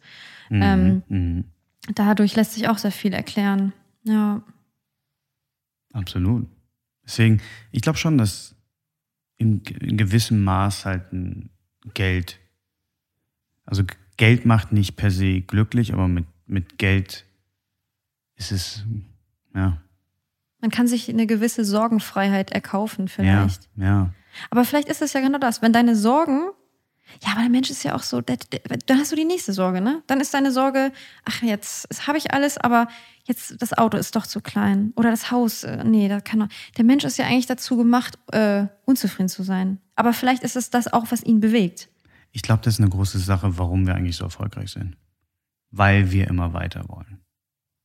Oder deswegen viele sagen ja, es ist doch irgendwie auch bescheuert, wenn man sich jedes Jahr ein neues iPhone oder dass die Menschheit so ein bisschen so gepolt ist, sich immer was Neues zu kaufen. Aber ich glaube auch an, das ist so ein bisschen so, das, was uns so groß gemacht hat, verteufelt man jetzt so ein bisschen. Eigentlich dieses Innovative, man, wir wollen jedes Jahr besser werden. Wir wollen, auch wenn es kleine iterative Prozesse sind, am Ende ist das, was die Menschheit irgendwie gemacht Antreibt. hat. Ja, und was wir so im Großen und Ganzen haben.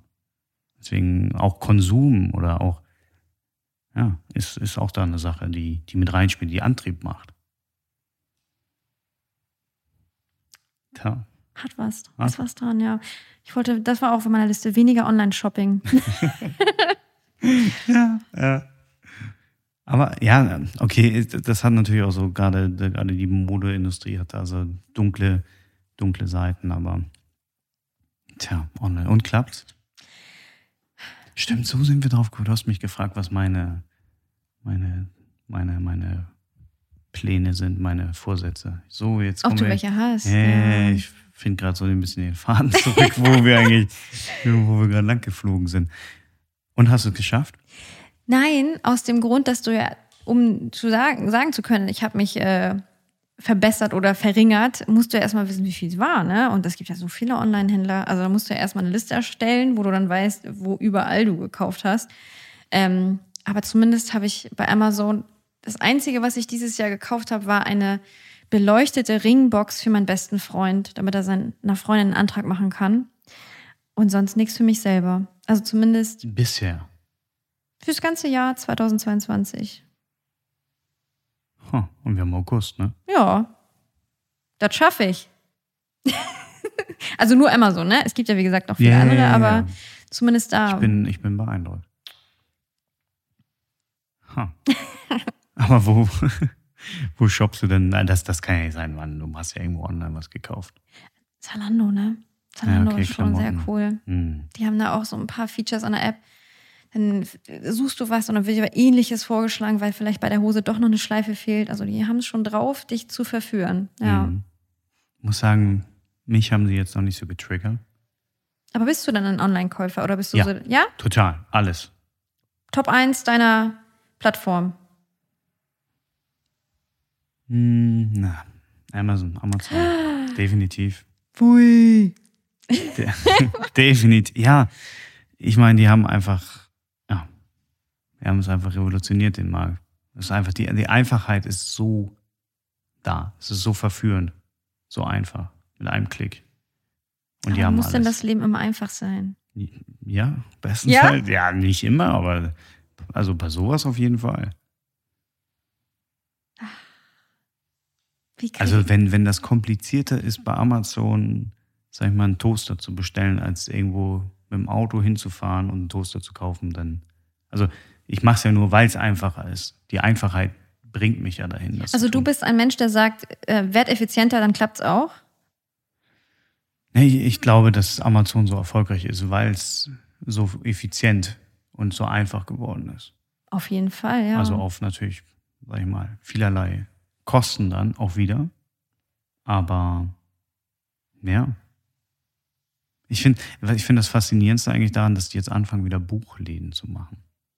Von Amazon, das habe ich Ja, gar nicht In mitbekommen. Amerika machen die das. So back to the roots. So ein bisschen. Ich Man stellt sich vor, wie, sie, wie sitzen da, wie sitzt Jeff Bezos da und denkt, Mensch, ey, mein, mein Ruf ist schon manchmal ein bisschen kacke, ne? Wie kriege ich das besser? Ja. Und dann sind da so drei Leute, die dann Vorschläge machen und dann sagt einer, ja, mach doch mal wie früher. Mach mal wieder Verkauf aus der Garage. das ist schon, ist schon interessant. Er hat ja eigentlich die Buchläden kaputt gemacht und hat jetzt eigene Buchläden. Und ehrlich gesagt, Buch? Ich weiß nicht. Also, ist das nicht auch so ein aussterbendes Medium? Ja. Also ich Aber liebe ich, ja, ja, ich war. ich liebe die Bücherhalle. Weil du hast, du hast alles zur Auswahl und das Geile Was ist, ist die Bücherhalle? Kennst du die Bücher? Mensch, ich muss dich ja hier überall in Hamburgs Institution abholen. Deswegen habe ich heute doch Hamburgs Party Organizer Nummer 1 eingeladen. Und Hamburgs Leseratte. Ähm, Hamburger Bücherhallen, überall musst du mal gucken, wo es bei dir in der Nähe eine gibt. Ähm, ist einfach eine Bibliothek im Prinzip. Aber das Geile ist, die haben alles. Die haben Aber Bücher. ist es eine Bibliothek? Also Ja. Bibliotheken kenne ich, klar. Ja, doch, schon. Ja, würde ich mal behaupten, ist eine. Hm. Ähm, haben von, äh, von Büchern über DVDs, die mittlerweile ja auch schon am Aussterben sind, aber auch Tonis. Für Kinder ist das ja der Shit. Oder auch Gesellschaftsspiele. Also die haben alles. Toni? Kennst du Tonis? Die sind so zwei Parallelwelten, ne? Ja, Hast so du keine jungen Freunde mit Kindern? Nee. Ja, also Tonis. Ähm, Obwohl meine Schwester hat jetzt ein Kind bekommen, aber das ist noch gerade frisch, frisch. Also wenn du ähm, bester Onkel 2000 Bin ich schon geworden. bist du schon ohne Wahl. ich bin noch stimmt. der Einzige, aber Ja, von der anderen Seite. Der Papa hat er keine Geschwister? Nee. Ja, Mensch, ja gut, dann. Also deswegen, ich, ich meine, das ist ganz einfach für mich gewesen. Aber ich glaube, ich habe ganz coole Geschenke. Es ging nicht auf mich, aber ich glaube, ich habe in meinem Freundeskreis eine wundervolle Dame, die unfassbar versiert, was solche Kindergeschenke angeht, Oh, ist. Und die hat mich, äh, oder der, die ganze Familie, die haben mich mit Sachen bedeckt, die ich dann einfach nur weitergeben durfte. Und die sind. du hast ja wirklich einen tollen Freundeskreis. die Du hast eine kostenlose äh, Sekretärin. Du hast äh, so ein, so ein, wie sagt man denn? So ein, so ein Geschenke, eine Freundin. Also, Mhm. willst du auch die. Zumindest Babygeschenke. Also das ist so die Babyfreundin. Also die, die von der habe ich eigentlich auch viel über Babys schon gelernt. Die ist so Baby-Expertin, kann man sagen. Willst du auch Liebe so- Grüße an die Baby-Expertin. Bist du auch so, dass wenn du neue Leute kennst, fragst, was ist dein Job? Und dann sagst du, ah, mir fehlt noch ein Anwalt und ein Kfz-Mechaniker. Mhm. Anwalt Sorry. ist zum Beispiel mein Nachbar. Dein Sehr anderer gut. Nachbar ist ein Notar. Ist ja auch hier ein bisschen getrennt, so Rechtsanwalt, Notar in Notar Hamburg. ist auch so ein Job. Das würde ich in meinem nächsten Leben würde ich Notar werden, ne? Also ist nicht so einfach in Hamburg. das sagen die, glaube ich, damit es nicht so viele machen, nee, es weißt ist, nee, du? es ist, nee, es ist schon echt schwer. Ich glaube, du musst irgendwie so Doppelprädikat, musst irgendwie Doktor haben, am besten noch irgendwie in Amerika studiert und dann darfst du vielleicht auserwählt werden, wenn du ganz lieb fragst. Man muss ja ernannt werden. Ja gut, wie alles dann über Vitamin. Ja, ich glaube, nee, das ist halt echt, also wenn man immer die Vita von Notaren in Hamburg liest, ist absolut, also das ist wirklich, das ist so sehr, sehr, sehr, sehr ausgesiebt. Egal, ich will's werden nächstes Leben. Kannst du es mir nicht mehr Nein, nee, nein, ich red's dir jetzt aus. Nee, nee. Aber du wolltest sagen, okay, was sind Tonis? Ach so, ja, ich hätte gern Tonis erfunden, weil das ist irgendwie, es ist einfach für Kinder eine Figur, zum Beispiel die Baby Blocksberg, und dann stellen sie das auf ein quadratisches Radio und wenn diese Baby Blocksberg da drauf ist, fängt sie an zu spielen. Also du, du machst einfach für Kinder sehr früh ein Radio betreibbar. Und so eine Toni, ich weiß gar nicht, wie die Box kostet, aber so eine Toni-Figur kostet dann 12 Euro. Also, und irgendwie, weiß nicht, wann die dann langweilig ist für die Kinder, aber die wollen halt jede Woche dann einen neuen Toni. Und die gibt's auch in der Bücherhalle, habe ich dann einer Freundin mitgebracht. Deswegen finde ich die so geil, die Bücherhalle, weil du kannst halt alles Mögliche ausleihen. Und was ich eigentlich viel schlimmer finde, du hast ein Buch gelesen, wo wirst du es los? Und da kannst du es wieder abgeben. Und du weißt, es wird wiederverwendet, es wird jetzt nicht irgendwie, ne? Es ist jetzt kein ungeliebter Gegenstand, sondern es kommt zurück in die Welt voller Bücher zu seinen Geschwistern und irgendjemand zweites wird nach dir dieses Buch greifen, auch lesen, hat auch wieder Spaß dran. Deswegen, mhm. das finde ich wirklich sehr. Ich muss auch sagen, ich finde Bücher, also ich lese auch viel. Ich habe so ein Kindle, das ist leider jetzt irgendwie hat sich verabschiedet, ist gestorben. Ähm, ist bestimmt bei Amazon schon automatisch neu bestellt worden. Nein, nein, bisher nicht, bisher nicht. Ähm, aber ich, ich habe auch gerne, wenn ich, also ich, meistens ist es nämlich so gewesen, dass ich halt irgendwie so Leseproben oder so von den Büchern habe. Wenn mir es gut gefallen hat, dann habe ich es mir als echtes Papierbuch gekauft. Hast du schon mal diese App probiert? Wie hieß die denn nochmal? Es gab doch mal eine Zeit lang so eine App, die sollte dir von Sachbüchern. Blink. Genau. Hast du probiert? Ja. Und? Fazit? Ähm, ich wollte ein bisschen auf den Punkt hinaus sogar. Ähm, ich finde, weil, weil häufig ist es so, bei, bei Büchern, die ich gelesen habe, dann habe ich die zu, zugeklappt oder Kindle zugemacht äh, und konnte dir nicht mal eine Sache sagen. Also ich konnte dir sagen, worum das Buch geht, aber ich konnte nicht, äh, konnte nicht was daraus irgendwie nennen oder sagen. Und dann habe ich manchmal so, es gibt so einige Leute, die ich irgendwie verfolge oder so, die haben. Verfolge, wie das verfolge. klingt. Und also im Internet den die verfolge ich. nee, ich mal gucken, was die Dame heute mal wieder macht. Mal gucken, wo sie hingeht. Die gibt es auch, aber dann, ich meine, den, den ich so folge im Internet. Und äh, dann, ja, ich weiß nicht, wenn die von Büchern reden, die, die zitieren zum Teil daraus. Oh ja, das finde ich Oder auch sehr. Das, das finde ich so beeindruckend. Dann habe ich mich, ähm, habe ich einen gefragt, wie, wie machen die das denn? Hast du mal einen gefragt? Nee. Aber ich ver verfolge jemand anderen, der hat das gemacht. Und zwar gerade erst. Ist da so ein, ja, so ein, so ein Wie, guck mal, ich habe jetzt, den, ich habe den Namen gerade wieder vergessen, aber auf jeden Fall ist ein, ist ein tolles Video mal entstanden. Der hat nämlich einen Autoren gefragt, den ich auch sehr, sehr feiere, wo ich jetzt auch gerade den Namen wieder vergessen habe. Sehr praktisch. Siehst du der Unterschied zwischen Gesicht kennen und Namen kennen? Oder auch Zusammenhänge wissen, woher kenne ich die Person und die Namen. Ich finde, das sind zwei verschiedene Sachen. Ja, ist eben nicht Jonathan Hill? Nee, das war jemand anderes. Aber auf jeden Fall ist das jemand, Robert Greene ist einer meiner absoluten Lieblingsautoren. Welche Richtung schreibt er denn? Der schreibt. Es sind Sachbücher auf jeden Fall. Aber er hat so ein bisschen immer so anekdotische Sachbücher. Der hat meistens, also seine, sein bekanntes oder erstes Buch war irgendwie 48 Laws of Power. Und dann sind da 48 Regeln der Macht äh, deklariert. Und er zu jeder, jeder Sache hat er immer so ein anekdotisches Beispiel aus der Historie, wo er irgendwie beschreibt, wo die seine, in Anführungszeichen, Regel äh, Anwendung gefunden hat. Oder er hat ähm, Masteries auch einzunehmen, wo er beschreibt, wie, wie man eigentlich äh, Meisterhaftigkeit in einer Sache erlangen kann und hat, macht das so an ganz vielen Beispielen sei es irgendwie von Da Vinci oder so ein bisschen historisch, was haben die gemacht, wie, wie sind eigentlich Meister zu Meistern geworden? Finde ich sehr spannend. Ich ja. lese ja gerade das Buch oder versuche es zu lesen, den Autor habe ich auch vergessen. Schnelles Denken, langsames Denken? Mhm. Mhm. mhm. Ach, ich, ich kenne den eigentlich. Das ist ein tolles Buch. Das ist so der, ah, das, der, der, der Klassiker. So unter den. Weil ich finde, bei dem Buch ist es eigentlich so, häufig ist es, er, er selber, er hat ja auch den, äh, hat ja Nobelpreisträger, ja. Äh, der, der Kahnemann. Guck mal, ich habe hm. noch nicht hm. mal nachgeschaut. Ich wollte gerade mein Handy in der Hand, aber ich habe noch nicht mal nachgeschaut. Irgendwie Kahnemann heißt er, oder? Ja. Da, Daniel Kahnemann.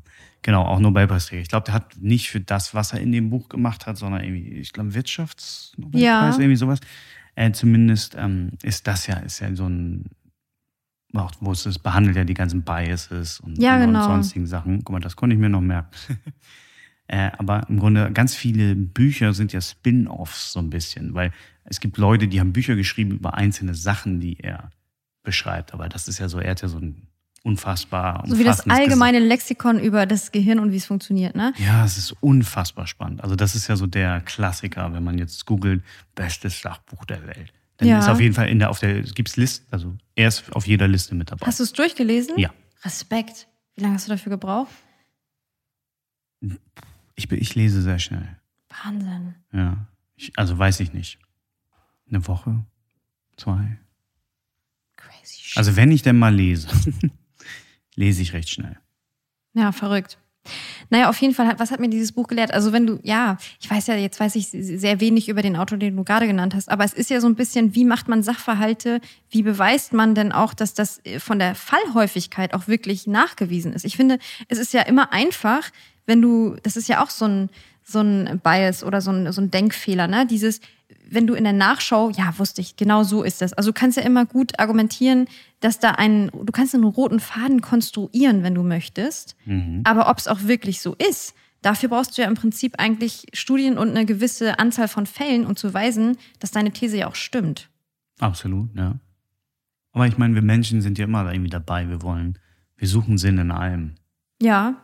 Und irgendwie Struktur und Muster. Das stimmt. Aber auch ein Denkfehler zum Teil, dass wir Muster sehen, die gar nicht da sind. Ja, ja, absolut. Aber jetzt nochmal zu diesem, das war der, und, und zwar, John, ich weiß nicht, ob es Jonathan Hill ist, aber wie auch immer. Der Schüler davon, der wurde nämlich neulich mal von jemandem gefragt, den ich verfolge, wie er denn, weil wenn er denn Sachen, ähm, er ist, macht über, über Stoik und so, schreibt er viel. Stoik? Ja, das ist. Äh, das ist im Grunde sind griechische Philosophie. So, Blomson war jetzt ganz im Raum. Ich kenne nur Stoisch, das heißt ja aber, du bist so, also sehr steif, unbeweglich. Nee, das, das nicht. Nicht. Die, die Stoik, das ist was, was anderes. Verzeihung. Ähm, alles gut. Und zumindest, was der macht, der fängt dann an, auch Sachen im Buch zu unterstreichen und dann, wenn er das durch hat, und er knickt die auch immer um. Und er hat nämlich seine Lesetechnik und seine Aufarbeitung, weil was, was im Grunde auch er und wie Robert Greene, was die machen, wenn die ihre Bücher schreiben, die lesen, keine Ahnung, 100, 120 verschiedenste Bücher von allen möglichen, also meist so historische Sachen und bauen, holen da die Essenz raus und packen dann das, schreiben das wieder in ein Buch. Deswegen macht er so viele historische äh, Anlehnungen. Und um, um das sich alles irgendwie merken zu können, ähm, unterstreichen die erstmal alles, machen dann immer so, er macht immer Eselsohren rein und dann am Ende schreibt er alle Sachen, die er unterstrichen hat und wo er zu sich Gedanken gemacht hat, schreibt er auf Karteikarten. Das und schreibt ich, das, ja. schreibt dazu noch seine eigenen Gedanken. Seine eigenen Gedanken und dann packt er das erstmal weg. Ja, das ist natürlich geil. Also als ich Blink mal ganz kurz gemacht habe, habe ich genau das gemacht. Ich habe dann mitgeschrieben, beziehungsweise habe ja. versucht, für mich dann immer aufzuschreiben, was ist eigentlich die Quintessenz oder was brauchst du später mal. Und das ist auch der einzige Grund, was mich nervt bei diesen Büchern, bei der Bücherhalle. Tatsächlich habe ich auch ein Buch, ich finde das ganz schön harter Tobak, dieses schnelles Denken, langsames Denken. Ich kann das immer nur so mich ähm, ja, ich brauche dann wieder mal ein bisschen Trash-TV oder ein bisschen Lästern mit einer Freundin oder so, um irgendwie den Kopf wieder frei zu bekommen. Deswegen kann ich davon nicht zu viel lesen. Aber was ich auch lese parallel, ist quasi ein Roman, den ich einfach mal im Urlaub aus so einem, dieses Pack rein und im Rausregal gefunden habe. Weil irgendwann möchte ich auch mal alle großen Religionsbücher lesen, weil es gibt so viele Konflikte um Religion und, und man redet so viel, also, aber ich habe noch nie die Originalquelle gesehen und würde gerne mal verstehen, vom ersten Grund sozusagen, was steht da eigentlich und was machen Menschen draus. Und das Buch ähm, war dann eher Zufall, aber es behandelt quasi, also es ist ein Roman, ähm, der aber auch mal in der Schule, glaube ich, verwandt wurde und ein Junge, der auf eine Reise geht und alle Religionen kennenlernt. Und da mache ich genau das. Also da, weil das halt, ne, gehört mir jetzt. Und da markiere ich und unterstreiche und wollte mir irgendwann nochmal zusammenstreichen, was habe ich jetzt eigentlich über das Christentum gelernt, was wusste ich noch nicht über das Judentum, was steht hier. Ähm, genau wie du sagst, um dann eben von diesem Buch dauerhaft was mitzunehmen. Die Frage ist nur, ja, dann hat man das aufgeschrieben, ja gut, das ist dann so eine Lerntechnik, ne, dass du es mehr verinnerlichst, wahrscheinlich, wenn du es gelesen und dann sogar nochmal aufgeschrieben hast, aber ich würde mir auch wünschen, dass mehr hängen bleibt. Hm. Wie heißt das Buch? Oh. Der Alchemist? Nein, nein. Weil es klang ein bisschen so. Ist auch so ein Junge, der auf Reisen geht. Ein Schäfersjunge. Irgendwas mit Reisen. Der Reiseführer. Von Marco Polo. Ja, genau. Äh, ja. Deswegen, also ich finde, so sind wir eigentlich drauf gekommen mit Blinkist. Ich fand das gut, wenn, ich habe das manchmal für Bücher gemacht, die ich schon kannte, aber ich habe nie das Gefühl gehabt, also ich finde das Konzept, ich finde es einfach grandios, weil es ist häufig so, man hat irgendwie schon auch Sachbücher gelesen, wo am Ende, da sind drei gute Ideen drin. Und dann können die die drei guten Ideen aufschreiben, haben, glaube ich, vielleicht 50 Seiten. Ja. Und dann kommen die wahrscheinlich damit irgendwie und dann sagt der Verleger, mach mal 150 mehr noch. Ja. Oder irgendwie, also das, weil wir wollen, also das muss als Buch verpackt werden. Ich habe manchmal das Gefühl, die werden dann so ein bisschen aufgebläht und Mhm. man hat eigentlich, äh, und das macht Blink, Blinkes, oder wie das heißt, äh, schafft es denn bei solchen Büchern ganz gut, einfach das so runterzubrechen, weil vielleicht kannst du das auch in neun Minuten, die, die Essenz irgendwie erzählen. Oder was, was ist ein Blink? Sind das neun Minuten? Ich glaube, da gibt es keine Regel, ne? Also es ist einfach nur, die sind verschieden lang, aber sie versprechen dir, dass du die Quintessenz des Buches danach weißt. Was dabei aber auch passiert ist, du hast es ja dann sehr runtergebrochen. Ne? Ja. Du hast die Verbindung nicht zu dem Buch. Also ist halt die Frage, ob dann auch mehr hängen bleibt, ne? Wenn du. Ich, ich würde ich würd sagen, auf jeden Fall. Ich meine, so ein Buch wie bei Kahnemann oder so, da ist es halt nicht, das sind nicht drei Konzepte, die aufgeblasen sind, sondern das ist eher so, da ist in einem Kapitel sind so viele Sachen, dass man, das kann man studieren, so ungefähr, das Buch. Aber das ist häufig so, ich, ich hatte das mal, ich vergleiche das vielleicht mit jemandem, der so ein Bild malt, was ein bisschen komplexer ist. Und wenn man sich das so am Ende komplett einmal anguckt, dann erkennt man das und sieht das Schöne. Aber wahrscheinlich, wenn man sieht, wie jemand das Bild malt, also man sieht dann irgendwie, wie er hier einen Pinselstrich setzt und dann, wie er das Bild langsam aufbaut, wie das Bild entsteht, versteht man auch irgendwie am Ende das Gesamtwerk besser. Und so, so sehe ich ein Buch lesen. Wie jemand, weißt du, du siehst jeden Pinselstrich, den er macht, um das Gesamtkonzept zu malen. Es ist nicht am Ende einfach Du meinst eine quasi, Zusammenfassung. wenn du zu dem Gedanken besser hingeleitet wirst, kannst du auch Ja. die Quintessenz besser verstehen. Ja. Das, so habe ich jetzt, ja. So das ist so meine Metapher. Ja. Keine Ahnung, ob die Sinn macht. Für mich war das gerade. Aber Für mich schön. war es ein schönes Bild. Du hast gerade alle Hörer, die, wie sagt, wie heißt das? Diese Art von Hören, die, die Audio visuell, nee, audiovisuell ist ja wieder sehen, aber die gerne hören oder Bilder vor Augen haben, wenn sie sich etwas vorstellen. Die hast du jetzt gerade sehr gut abgeholt. Okay. Bitteschön. Aber spannend. Also bist eine Leseratte. Ratte würde ich jetzt nicht sagen, wie gesagt, ich würde das gerne mehr integrieren. Ich weiß nur noch nicht wo. Ich versuche es gerade wieder äh, auch als Nach dem Klavierspielen. Oh, jo. ähm, nee, ich versuche es gerade als, wie sagt man denn, wenn man etwas immer wieder tut, dann hat man eine, ein, Eine Sucht. nein, harmloser. Du kannst immer nur Hardcore, ne? Verfolgen, aggressiv. Eine, weiß ich nicht, ein, Ritual. ein Ritual. genau. Achso. Ich habe gehört, Rituale helfen auch besseren Schlaf zu haben und deswegen will ich eigentlich mir lesen, ist ja auch viel besser als irgendeine Serie noch zu gucken, glaube ich schon, lesen als mein Einschlafritual wieder einführen. Klappt auch ein wenig, aber muss ich dranbleiben. Ich schaue auch gern Serien.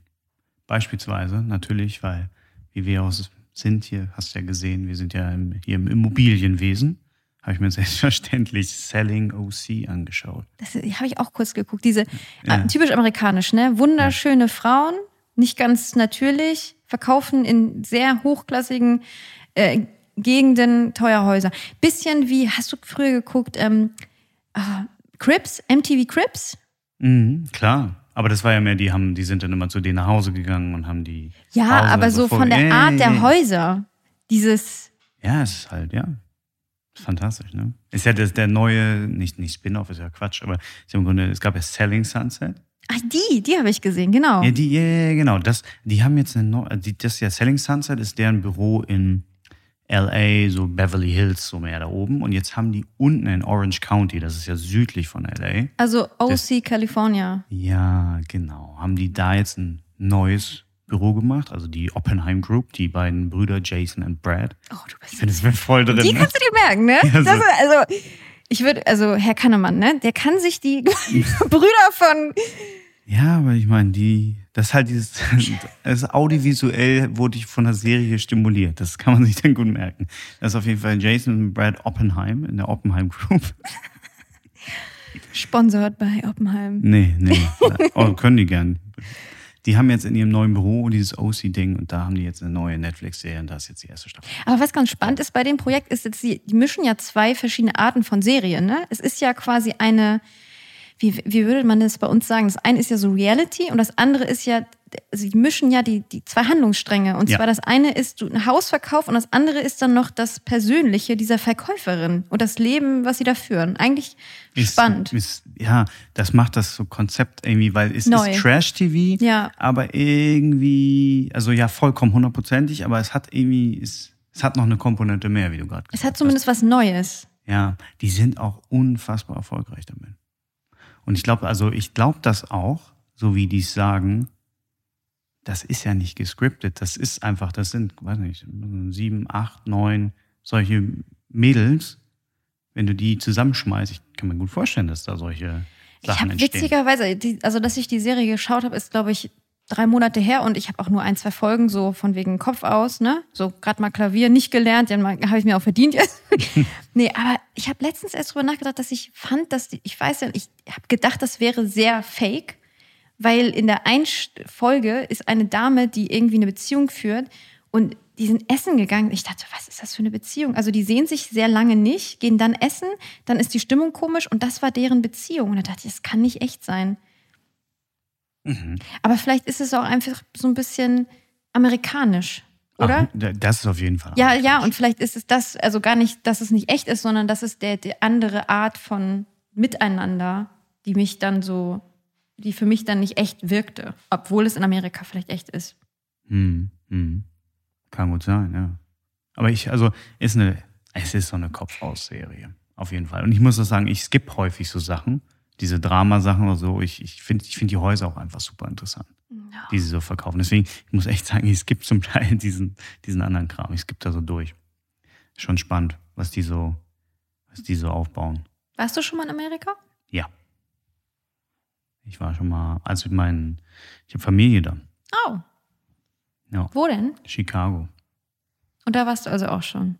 Die habe ich schon mal besuchen dürfen. Und was war dein ähm, Favorite Spot in Amerika?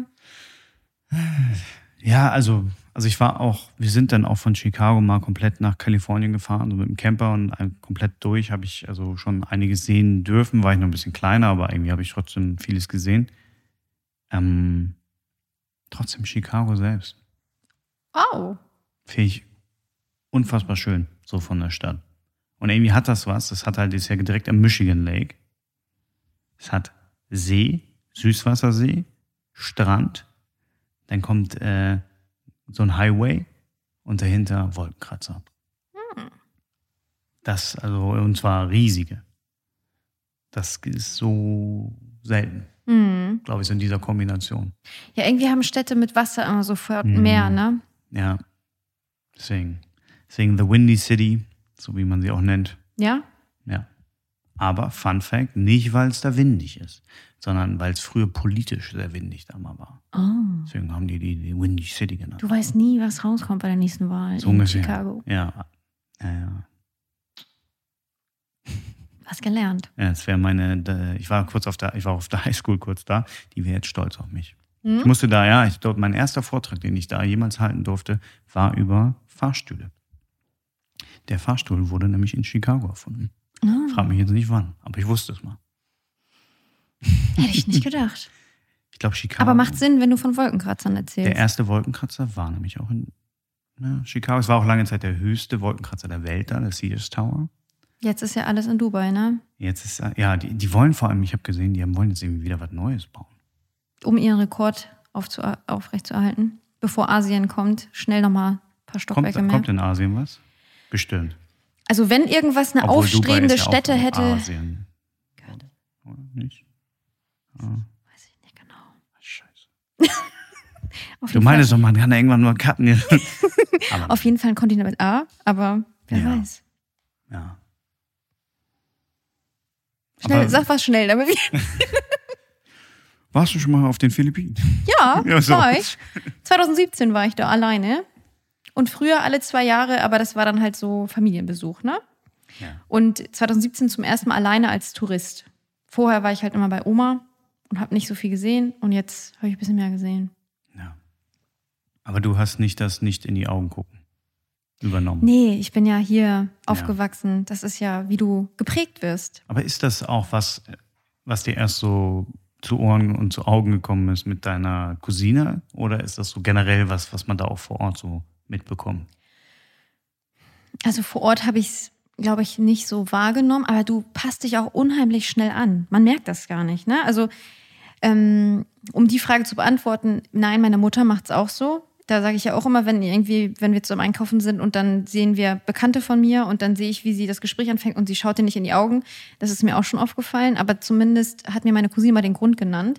Aber dieses mit, was du, wie schnell du dich anpasst. Ich war mal Sommerferien, glaube ich, 2006, ähm, vier Wochen auf den Philippinen, kam zurück nach Deutschland und war die blasseste. Weil äh, wir hatten einen guten Sommer hier und meine Freunde haben den ganzen Tag nur an der Elbe verbracht. Und auf den Philippinen geht keiner Sonnenbaden. Und du gehst halt in die Sonne mit Klamotten. Du gehst auch schwimmen mit Klamotten. Das liegt einerseits daran, dass sie keine Bikinis haben und zweitens auch nicht braun werden wollen.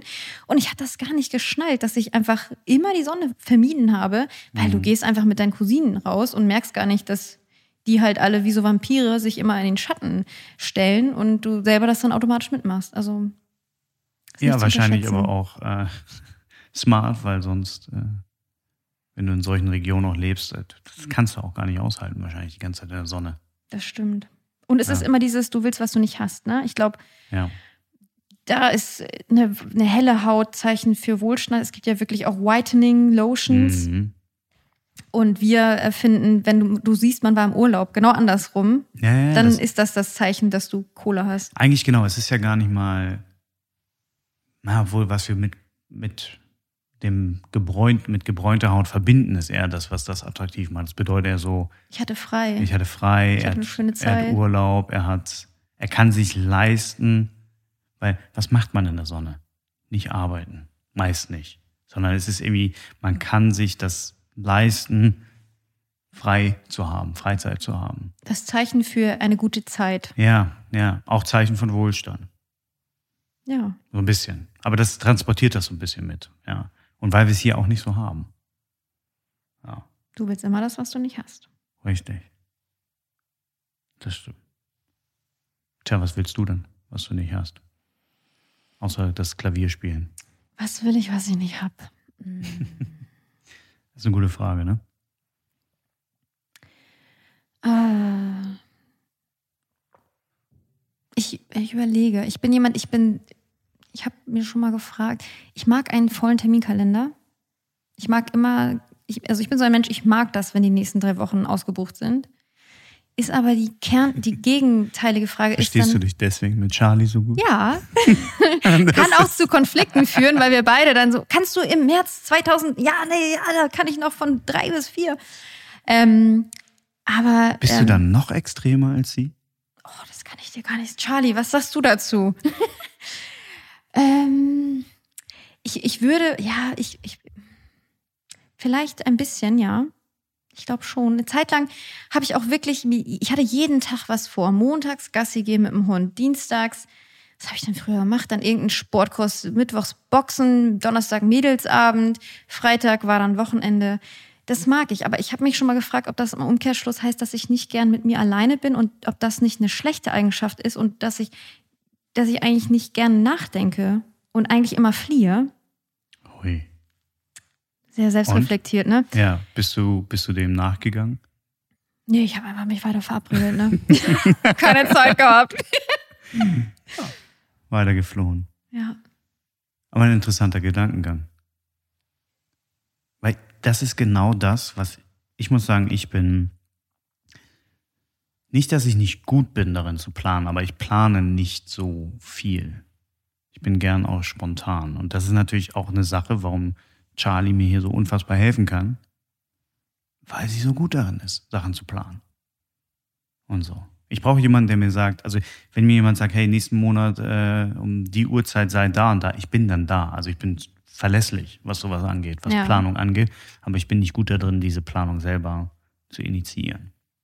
Ah, da bin ich, da bin ich sehr gut drin. Das ist auch Mich stresst das auch immer ein bisschen. echt das Ja. Planen oder das Organisieren. Nee, aber ich habe, äh, gutes Beispiel, ich habe ein, ist nämlich gerade heute passiert, ein, ein, ein Kollege, also den habe ich beruflich auch so kennengelernt, mit dem ich aber auch so jetzt irgendwie ab und zu mal was mache, der, der, der ist auch so ein, so ein Planomat. der hat mich heute gefragt, was ist genauso, er hat gefragt, was machst du denn am 21. September?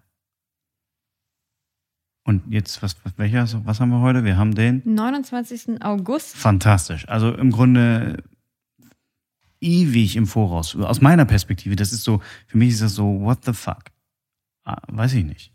Also ich kann mir das denn jetzt, ich habe auch was damit ihm geplant. Also ich habe Hast dich darauf eingelassen. ich habe jetzt am 21. September habe ich was vor, also falls jemand fragt. Ähm, aber es hat mich, also irgendwie hat mich das gestresst. ja? Ja, ich weiß nicht warum. Ist das denn, weil für mich ist es positiver Stress, aber ist es für dich dann Eingeengtheit? Ist es, oh mein Gott, ich habe in den nächsten drei Wochen, da ist jemand, der hat mein, meine Zeit verplant, I, geh weg, Bindungsangst. So? Vielleicht, ja. Keine Ahnung. Ich habe es nicht, nicht, äh, genauso wie du das nicht äh, ergründet hast, warum du nicht allein sein willst. Ich weiß es nicht. Ich habe hab noch nicht so drüber nachgedacht. Hm. Ich habe nur wahrgenommen, dass es mich stresst. Jetzt nicht großartig, aber es ist so ein bisschen so, puh, weiß ich nicht. Ich habe halt diesen anderen Antrieb. Ich habe schon, ich habe ich hab schon erlebt, dass irgendwas nicht ging, weil ich nicht weit genug im Voraus geplant habe. Beispiel, ich war Mädelsurlaub 2017 Kroatien und wir sind angekommen, als das letzte Wochenende vom Ultra-Festival dort war. Das ist halt ein mega Elektro-Festival da. Ich konnte also nicht hin. Ich habe es dann doch geschafft. Ich bin dann irgendwie irgendwo noch Last-Minute-Karte einen Abend irgendwo hingefahren. Aber das sind diese, diese, ich ärgere mich mehr über Ereignisse, die mir durch die Finger geflutscht sind, weil ich nicht mitgedacht habe. Und deswegen plane ich so gerne, damit mir nichts, damit ich die Zeit so effizient wie möglich ausnutze. Und zum Beispiel Vorfreude ist für mich auch fast die größte Freude. Ich liebe Sachen zu planen. Ich von vorne bis hinten, dann lese ich schon mal, was kann man denn da machen und was gibt's da so und welche Hotels und welche Restaurants sind gut. Das ist jetzt natürlich sehr auf Urlaub bezogen. Und da, da, da ist es, also, da kann ich das schon eher. ja, Also es ist jetzt nicht so, dass ich meine Urlaube nicht, also nur eine Woche im Voraus plan. Oder so natürlich auch nicht, aber, aber so diese Alltäglichkeit. Ich habe zum Beispiel vor zwei Tagen mit zwei Freunden mich zum Spieleabend am, ich glaube, 8. Oktober verabredet. Aber vielleicht ist es ja auch ein bisschen Aber sind es Leute, die aus Hamburg kommen? ja, Ja, das, das ist das halt. Ich kann es nachvollziehen, wenn man irgendwie sagt, das sind Freunde, die in, weiß nicht, in Bietigheim-Bissing wohnen. Auch bei Stuttgart. Oh. Klingt exotischer. Ja, ich wollte irgendwas Absurdes sagen. Und dann kann ich es verstehen, weil die sind dann da oder ich muss auch sagen, meine Schwester ist auch so ein, so ein Planer. Also das ist jetzt nicht, dass meine Familie da irgendwie fern von ist. Aber das hat sowieso nichts zu sagen, oder? Ich bin zum Beispiel leider Gottes super unpünktlich. Ist auch egal, um was es geht. Ich war. warst sehr pünktlich heute. Ja, sag das nicht zu laut, sonst sind alle anderen Freunde von mir sehr enttäuscht. Ich war bei der Hochzeit meiner Schwester, wo ich Trauzeugin war, zu spät. Ich war schon bei ersten Oh. Dates zu spät. Ich war schon beim ersten Arbeitstag zu spät. Bevor Vorstellungsgesprächen, egal was, ich komme zu spät. Und meine Eltern sind absolut nicht so. Keine Ahnung, woher ich das hab. Vielleicht, es gibt ja zwei Faktoren. Entweder du hast jemanden als Vorbild. Ich finde, das ist immer bei Kindern, die, wo die Eltern rauchen. Entweder die Kinder werden auch Raucher oder sie sind Anti-Kinder. Also entweder machst du was, weil du als Vorbild hast oder weil du es gerade nicht werden willst. Und vielleicht ist es da mein Rebell. Du willst gerade nicht pünktlich sein, weil deine Eltern pünktlich sind. Das ist aber bei mir auch keine bewusste Sache. Das ist einfach so. Vielleicht sollte ich Bücher verschenken, damit die Leute in der Zeit dann lesen können, während sie auf mich warten. Ja, die musst du ja im Voraus verschenken. Das musst du, Aber- aber, das musst du ja wieder planen. Das ist ja fantastisch. Guck mal, das führt dann alles zusammen. Ich finde es auf jeden Fall wunderschön, dass du dir die Zeit genommen hast, dass du es eingeplant hast, dass ihr beide das, also ihr habt eigentlich, eigentlich habe ich euch einen Gefallen getan, weil ihr es planen konntet. Du und Charlie. Das war Nein, ein Highlight. aber du hast mir großen Gefallen getan, dass du hier warst. Vielen Dank. Berichtet hast. Gerne, es hat auch Dann- echt Spaß gemacht. Möchtest du noch irgendjemanden vom Hamburger Dom grüßen? Irgendein Schausteller. Dom. Ein, oh, stimmt, stimmt. Nein, ich sag nur, liebe Leute, kommt vorbei am 5. Dezember, November geht's wieder los. Äh, genießt es, genießt die Sachen, die in Hamburg sind, gerade wenn ihr Hamburger seid und besondere Sachen in Hamburg noch nicht gemacht habt. Genießt es. Ihr habt hier so viel vor der Haustür.